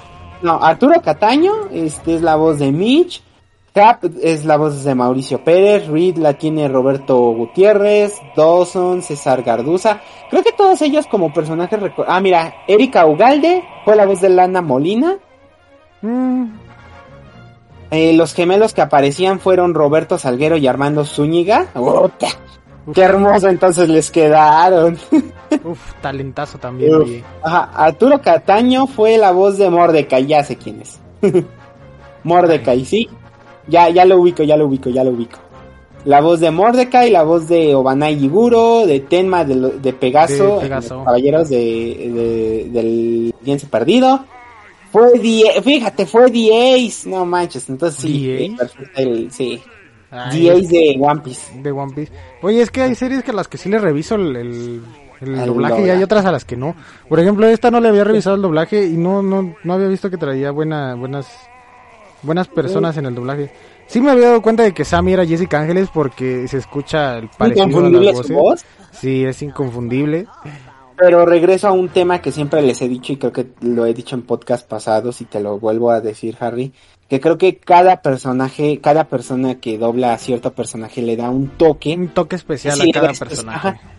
Por ejemplo, Jessica Ángeles es la voz de, de Ladybug y, y tiene una diferencia entre lo que es Ladybug, entre lo que es este nuestra querida princesa Zelda y la querida Sammy Gutiérrez. Entonces sí hay una gran diferencia. Y también el de Kaguya, entonces hay una enorme diferencia. Eh, de Sí, Montserrat hay- Aguilar, digo, no, no lo he escuchado tanto, pero sí también se siente que hay un- una diferencia, por como lo escucho. Y de Ricardo Bautista ni se diga, porque, eh, como te digo, yo sí lo, yo sí sé quién es. La voz de, de Chas Princeton de Yu-Gi-Oh! GX, comparada con la de Shiro Fubuki, es totalmente diferente Sí, obviamente. porque estamos hablando de que en la historia, si vieron Yu-Gi-Oh! GX, la historia de Chas Princeton es la historia de un hermano que, y, y más por las temporadas que él dobló, que fue un hermano como que lo presionaban a mucho, esperaban mucho de él, pero al final del día hizo su propio camino como duelista y, tuvo un desarrollo increíble en la segunda temporada por la Sociedad de la Luz Cegadora. Entonces le dio una seriedad a Chas muy increíble, pero también le dio un toque humorístico como es Chas en, en japonés. Eh, con Shiro Fubuki le dio una personalidad tranquila, eh, calmada, como lo que es Shiro Fubuki. O sea, sí les Sí. dio su toque la voz de Ricardo Bautista entre Chas, entre lo que es este Shiro, sí les da un toque. Y, y- y es lo que digo nuevamente, quizás se oigan muy parecidas a, a, no sé, vamos a poner otro ejemplo, Knuckles con, con All for One de My Hero Academia. Que sí, Sí, dices, de, "Ay, de ¿cómo- que cómo?". se parecen, se parecen, pero a pesar de todo les dan su propio toque y tienen su propio estilo para cada personaje. Exactamente. Precisamente por lo mismo, por lo de la actuación, de que si no sabes actuar, pues no, no hay cómo darle un toque al personaje que tienes actualmente. Exactamente. Entonces, este, volviendo un poquito al tema, y te lo digo porque conocí al maestro Octavio Rojas, la voz que él pone entre todos sus personajes sí les da un toque muy diferente a pesar de que se escuchan igual. Sí, sí se siente como que es el multifacético o la personalidad multifacética o como esta película de fragmentados. Pero sí se sienten en sus voces. Es una película que habla un poquito de como que de los temas de, de, de identidades múltiples o de trastorno de identidades múltiples, no estoy seguro. Creo que ya es. Ajá, pero con las voces es eso, o sea, con las voces, si tú le dices habla normal sin ningún personaje, vas a sentir que te está hablando el actor, el, actor de doblaje. Si tú le dices, este, no sé, maestra Jessica, interpréteme a Kaguya, o mándeme un saludo como si fuera Kaguya. Sí, obviamente, se va a sentir cómo es Kaguya, y si le dices, eh, o, o, esta es una idea loca, pero si llegan a conocer a algunos, díganle que si les, les hace una ronda de personajes es decir, men, ya, ya sé a la que te refieres, ya sé a la que te refieres, pero, ah, explícalo por favor. Es una buena, es una buena idea eso, ¿eh? Es como un ejercicio, o más bien una, esta ronda de personajes es como para decirle, este, cuántos de los personajes que han interpretado puede interpretar, no sé, en cinco minutos, es decir, sí, eh, se lo ponemos a Jessica Ángeles y le decimos eh, esta ronda, y nos puede interpretar a Ladybug, a Zelda, a Comi, a se, fue puede, a Kaguya, o sea, se puede aventar 15, 10 personajes así fácil, sin, sin esfuerzo. Y eso demuestra también el, ajá, y eso demuestra también la habilidad del, del actor de voces también. Exactamente, y se lo podemos, te digo, se lo podemos poner a cualquiera que lleguemos a conocer como un ejercicio si quieres, o no sé si estén muy de acuerdo, pero les, es como para que, pero para que entiendan más los que nos escuchan, los que nos ven en vivo, que entiendan que no, a pesar de que digan que se escucha igual, cada persona tiene una esencia, ajá, no es lo mismo. Y esto, yo porque a mí me siempre me ha encantado el doblaje y es algo que yo voy a defender. Dicen que muchos han dicho que el doblaje sí se escucha igual y que a veces las voces y sí, que no, nada que ver. nada que ver. Es por el tono. Y esto lo aprendí por también por el por el doblaje que pues íbamos a decir un poquito infame que tuvo Funimation ahora parte de Crunchyroll con My Hero Academia. Sí, se nota, se nota luego, luego el cambio tanto de empresa, tanto de compañía, como de, de doblaje y como de animación también, porque obviamente estás acostumbrado a una calidad de, de, las temporadas pasadas y que te manden con esta nueva que está todo bien mal hecho, todo bien infame, pues como que si dices, chale, ¿y ahora qué, qué, pasó, no? Ajá, entonces, eh, sí, yo, yo les dejo eso de tarea, gente, de verdad. Eh, o, hagan esto, o hagan ustedes un maratón de películas y de series, pero búsquenlo por actor de doblaje. Es decir, sí, es buena idea, oye. No sé, ponte, si quieres, todo un día ponte a ver Jessica. Mario Castañeda. O, o Mario Castañeda, si quieres. O sea, ahí ya tu elección. Pero si empiecen a hacer eso. Empecemos a desarrollar la parte auditiva, porque estamos viendo al doblaje como algo malo y, hay muchas personas que sí han visto ya el doblaje malo. El doblaje no lo estamos viendo como algo malo, lo estamos viendo como algo fácil. Y no es tan fácil como parece. Ajá, no, es como para enfrente el micro y empieza a hablar a lo idiota y ya, salió el personaje. No, lleva cierto ciertos años de estudio esto. Sí, lleva su preparación que como, como lo han recalcado muchos, incluye actuación porque no me vas a venir a interpretar un personaje que en una escena me va a decir está llorando y lo interpretas como si no estuviera llorando, o sea, ¿no? Que lo interpretas como riéndote, ¿no? Ajá, o sea, no, o sea, sí hay que tener esas, esas preparaciones. Entonces, eh, yo, yo les invito, gente, la, la, verdad es que yo les invito a entrenar un poquito más ese oído. Ármense un fin de semana, pídanse una, no quieren cocinar, pídanse una pizza, tengan este su, su bebida a la mano y vean por actor de doblaje. Si quieren unas recomendaciones que yo les puedo dar es Jessica Ángeles, principalmente porque pues es hermosa la voz.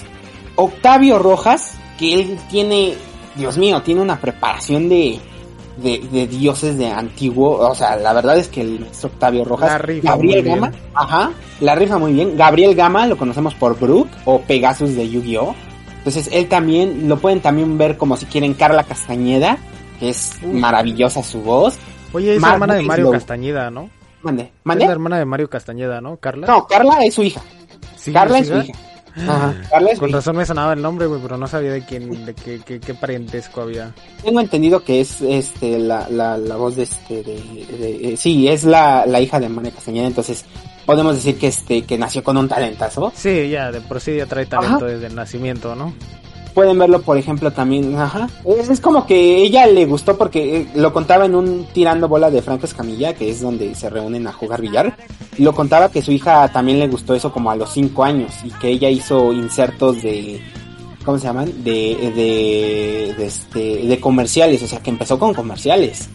Pero que poco a poco él, ella misma se fue adentrando más al mundo, haciendo la actuación, todo eso. Entonces, gente, yo les invito, yo les hago una invitación.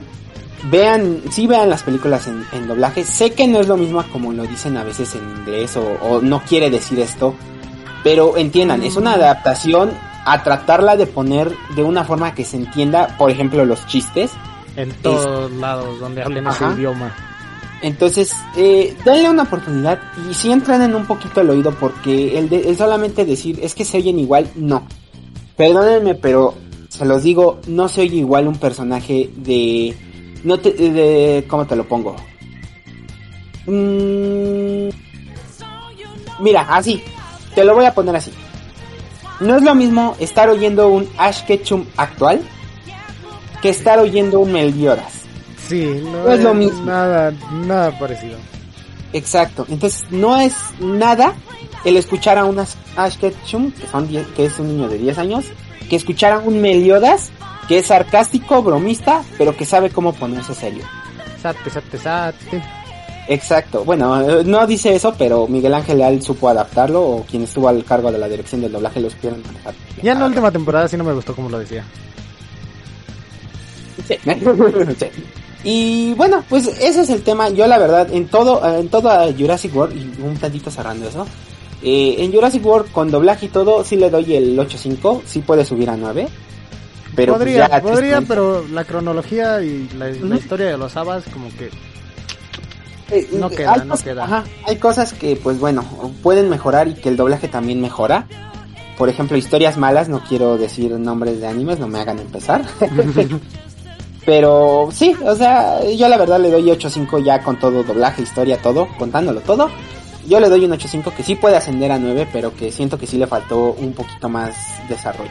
De, yo de yo sí lo voy a dejar en yo sí lo voy a dejar en el 8.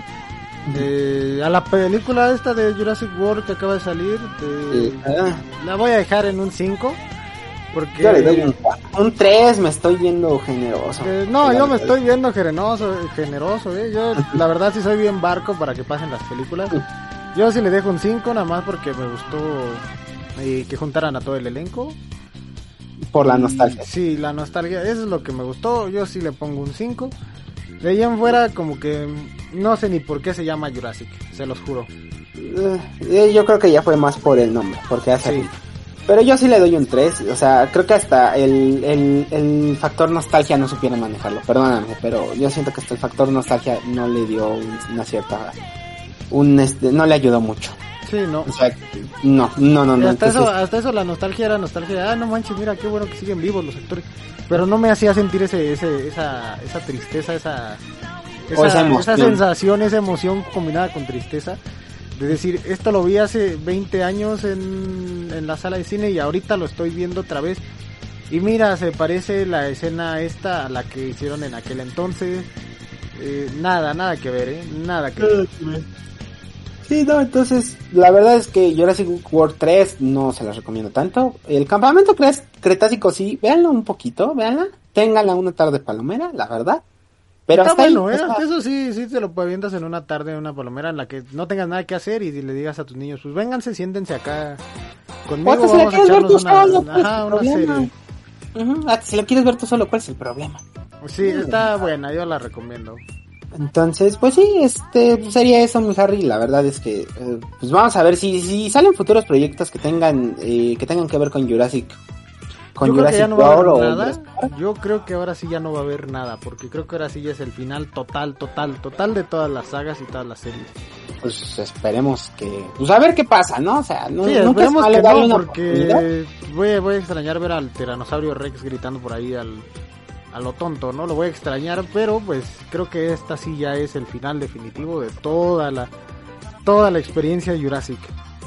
Exacto, y este, pues esperemos a ver a ver qué este qué sucede, ¿no? Yo la verdad yo yo yo yo esperaría ver más de dinosaurios porque la verdad yo he estado fascinado como niño noventero que vio Power Rangers.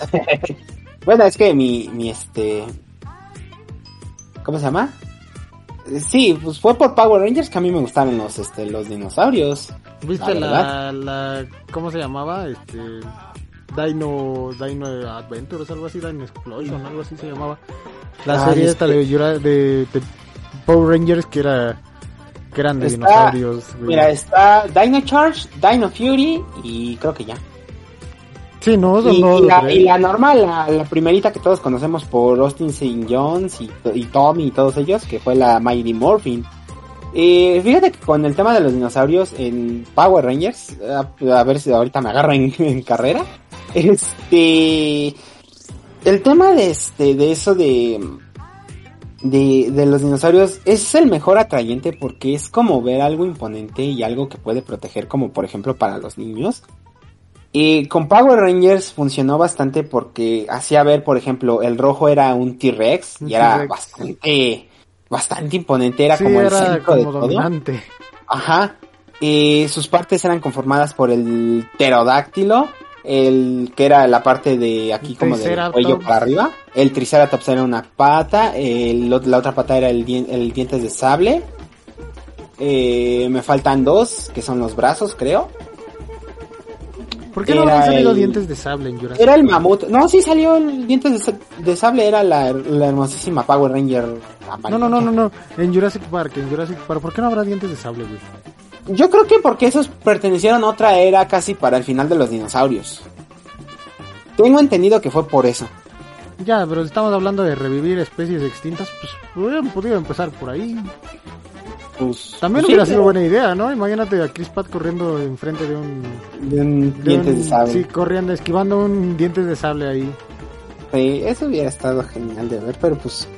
Eh, como yo creo que como la temática es dinosaurios, no quería meter al dientes de sable como diciendo, eh, ¿tú qué haces aquí, carnal?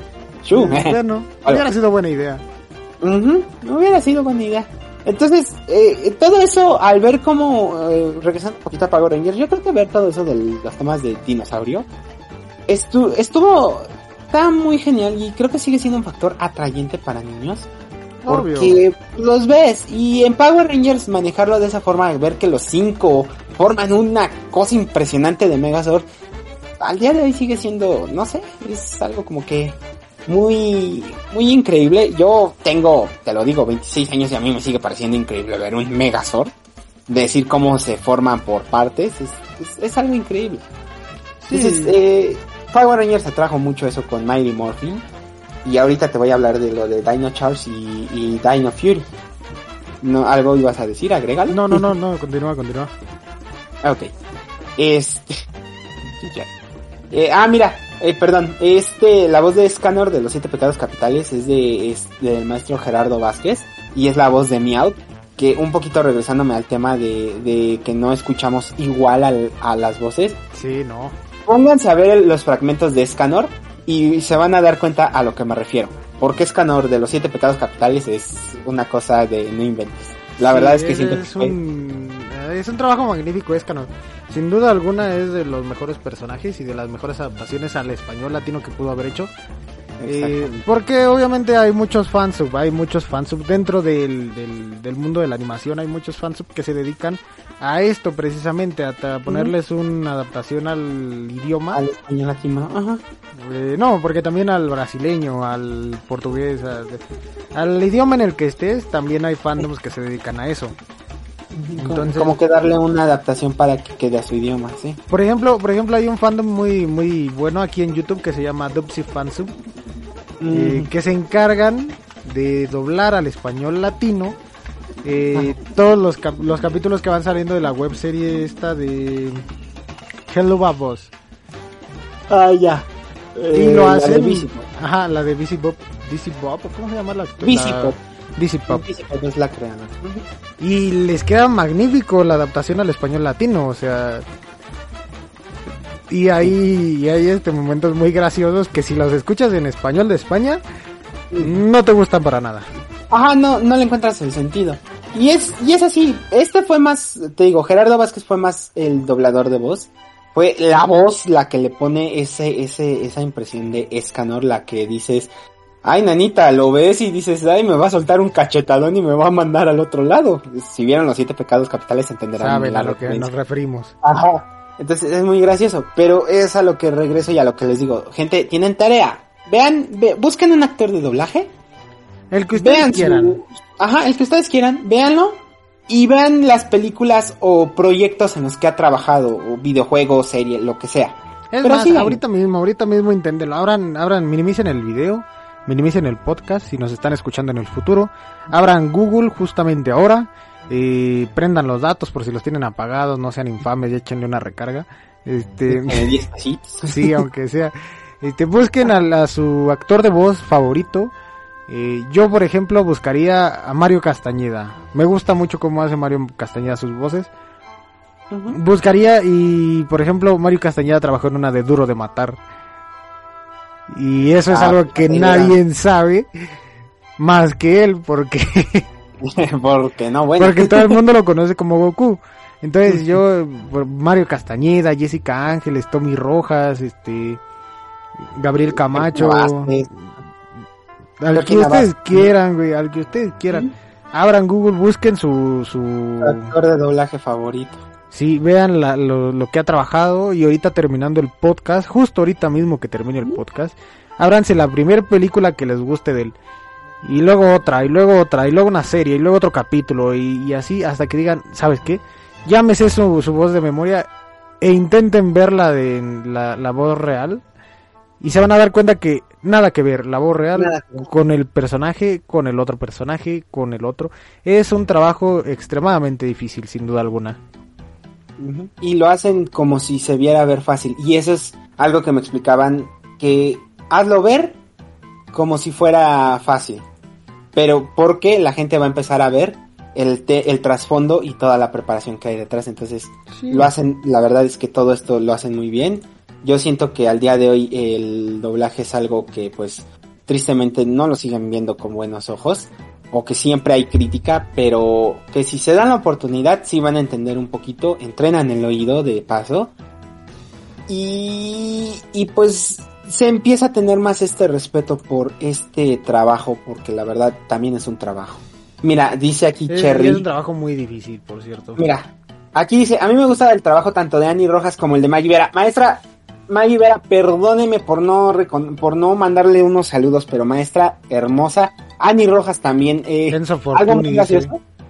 Ah, eh, Dios, Rivali le queda hermoso a Enzo Fortuni. Le queda, ya lo vimos también en, en, en Fairy Tail como el personaje principal, Natsu, creo se llama. Sí, Natsu. O sea, Enzo Fortuni, no manches. O sea, Maggie Vera, no, no, no. O sea, ya si estamos hablando de. Beto Castillo, dice Sherry. Beto Castillo. O sea, hay, hay mucho. La verdad es que. La verdad es que hay mucha gente bien preparada. Mira, aquí llega un comentario de Jesus que eso me recuerda. ¿Qué piensan de cómo recibió el sujeto de imitando a la elección de Gohan? Ya lo platicamos del podcast pasado. Pero para hacerte un resumen rápido, para que quieras ver este, para que vaya. No, no, no, que vaya, que vaya a ver el podcast pasado, que vaya a ver el podcast pasado, sirve que nos da una visualización velo a ver, este, de verdad, para que veas toda esa parte. Pero si quieres un, este, una opinión de lo de imitando, pues para mí fue más o menos. Pero a quien pusieron como la nueva voz de, de Gohan, le voy a dar todo el chance, todo el beneficio de la duda. Luis Ávila, ¿no? Y a Luis Manuel Ávila Junior Peluche, para quien no lo ubique. Eh, es también un maestro del doblaje y, y, él también ha hecho varias películas de doblaje que nadie sabe que trabaja ahí. Pues, eh, ajá, creo que muchos pasaron por alto eso. Pero él, él viene con mucha preparación de, de, actuación. Entonces, que le metan un personaje como Gohan está muy bien. Le voy a dar sí, la verdad, sí. Y de hecho, ya los pueden comprar los boletos, ya pueden apartar sus boletos para la película de, de Dragon Ball Super Super Heroes. Ya Dice que vaya y ya vayan a comprarlos, apártenlos ahorita. Que vaya a ver el podcast pasado. Tú vete a leer mis comentarios pasados. No, sí, leo. Coméntanos. Sí, lo leo, y- coméntenos, y leemos. Ajá. coméntenos lo que quieran aquí en YouTube, en los videos guardados, en los, en, en el, En, todos lados en donde nos escriban, lados. ya saben, aquí está nuestra red. De hecho, vámonos despidiéndome en sus redes para que el Je- Jesus no diga que, que no las damos. Pues mira, mi red está apareciendo ahorita el Twitter que es arroba shabon2506 por si quieren mandarme nuevamente mensajes de odio, siempre los voy a aceptar, los voy a leer con esta voz de ñi ñi ñi ñi. Estamos en Facebook como Shizura, eh, Shizura25 en Instagram, ya lo cambiamos Harry. Harry, Harry. Ya, ya necesita hacer el nuevo ¿Yo? banner, no he tenido No, tiempo. No, no te preocupes, está bien. Y pues en Twitch, que ahorita no he podido hacer directos como Shizura250, entonces ahí vamos a estar. Rápidamente, Harry, tus, tus, este, tus Mis redes. redes, mis redes, a mí me encuentran en todos lados como Harry Games, así me encuentran.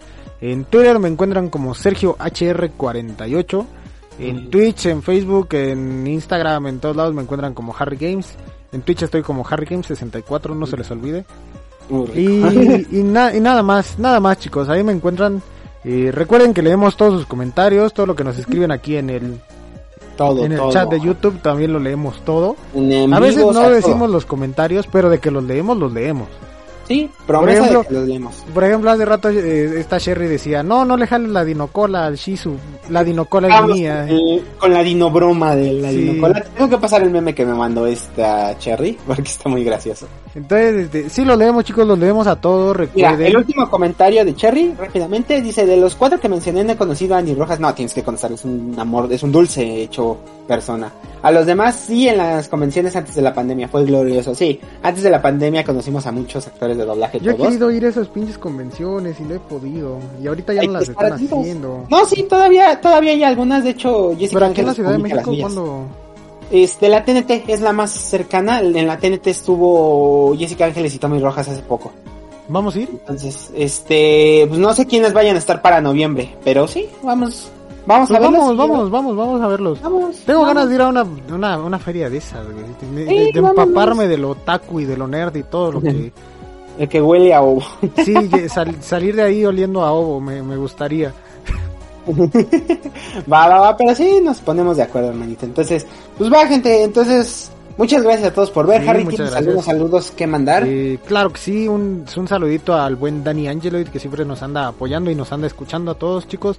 Eh, un saludito a Sherry que anda por aquí, un saludito a Sniva que pasó por aquí a, a dejar sus comentarios. Eh, un saludito al buen Walter que siempre nos apoya y nos ayuda. Eh, ya, ya pronto lo vamos a traer de, lo vamos a regresar de la muerte, vamos a utilizar el, el revive a mi carta y, y lo vamos a traer El renace el monstruo, las Sí. esferas del dragón, lo que sea necesario, el edotense. Algo, si sí, la Ouija si es necesario aquí lo vamos a traer. Ahí por contacto astral. Sí, algo, algo tenemos que hacer para revivir al Walter. Este, un saludo al buen, al buen Browns que anda en exámenes otra vez. Ese güey siempre anda en exámenes, yo no sé por qué. Este, saludos, saludos al buen Browns y al Sora, al Sora que también siempre anda por aquí y que sigue de vacaciones el canijo, no sé cómo le haga. Pues, Ya le pedí sabe, la receta y no me la pasa, quién sabe cómo le vamos a hacer. Pasa la receta, carnal. Este, saluditos, saluditos por ahí al buen Sora. Saluditos que quieras mandarle a alguien. Pues como siempre es a las que nunca faltan, que son a, a Tia Frini y a Kaede que siempre escuchan en la repetición, ya me, han- ya me han comentado. Entonces ella siempre eh, les manda un saludito. Jesus que ha estado aquí, a Ross que también vino a darme eh, pues la sugerencia de que de que debería de avisar sí, lo voy a volver a retomar, discúlpenme. Este, Jesus dice que justo este fin de semana eh, vinieron actores de, de Kimetsu no Yaiba. No manches, qué increíble. Entonces, a eso sí los quiero conocer. Entonces, los saludos siguiendo un poquito a eso. Me voy con este, con, con Jesus, con Cherry que siempre están, con Zigzot que también ya me dijo que nos escucha. Y a, también a Bruno, al Flaco que también está- han Uy, estado con nosotros. O sea, la verdad es que sí son muchas personas que también les podemos decir gracias porque pues, no, Nos no, apoyan, nos aguantan. Ajá. nos aguantan, nos escuchan y si es necesario nos vuelven a escuchar. Entonces, la verdad es que son mucha gente. Y también a los actores de doblaje, a todas las personas que están dentro de los guiones, o sea, a todos ellos, porque pues, la verdad se rifan muy buenos trabajos. Sí, Y, la pues, verdad es que no sí. hay que no hay que menospreciarlos o solo verlos como que son eh, trabajos menos, al contrario, son creo creo si me puedo atrever a decir, son los mejores trabajos que pueden tener. Sí, la Entonces, verdad es que sí. No es, no es solo pararse frente al micro, chicos. Necesitan preparación, estudios. Y eso, pues, eh, la verdad los hace brillar en, en el ámbito en el que trabajen. Eh, sin duda alguna, todos los que mencionamos aquí en el podcast son buenos actores de doblaje. Y todos merecen cierto reconocimiento. hay que reconocerles ese gran trabajo, ese esfuerzo que nuevamente y algo que que tengo que decirles es eh, gente no nunca culpen si si el doblaje no está bien adaptado nunca culpen a los actores es más bien a los que lo traducen a Al que les traductor. Ajá entonces nunca los culpen a ellos va nada más Sí. ese es mi mensaje Si su webtoon está mal traducido, es así, es mi culpa. Entonces, sí, ahí, ahí sí recibo reclamo. ahí sí con todo gusto recíbanlos pero pues mientras los actores de doblaje ellos solamente hacen pues su chamba Sí, chicos, y eso pues creo que es todo por el día de hoy, mi queridísimo Shizura. Muy buen podcast, muy buenas películas todas. increíble Denle una, una vista al- a, todas antes de que Netflix se vaya al carajo. Y este, pues nada, nada. ¿Algo más que quieras agregar, mi queridísimo Shizura? Pues nada más que recuerden que si están escuchando esto, ¿cómo es? Ah, no, espérate, antes de irnos recuerden ir a pasar de a nuestro podcast en Spotify, allá también nos encuentran y encuentran los capítulos totalmente completos, sin ninguna censura, sin nada, porque aquí en YouTube nos censuran, nos quitan, nos meten copyright, de- tenemos que recortar 10, 15, 20, 30 minutos de, de video, entonces, pues si quieren escuchar el, el podcast completo, váyanse allá a Spotify, allá estamos, allá nos encuentran como La Zona Geek también. Y pues nada más, chicos, nada más. Recuerden que si están escuchando esto, son la la resistencia. resistencia. Nos vemos. Gracias, nos vemos. Déjalos, dejo con una cancioncita que les guste, a ver, la que salga.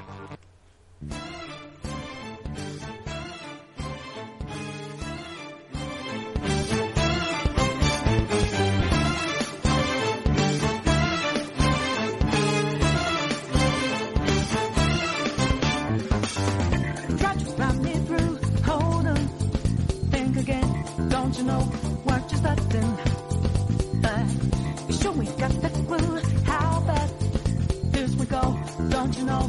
No more art. And as you look to the horizon,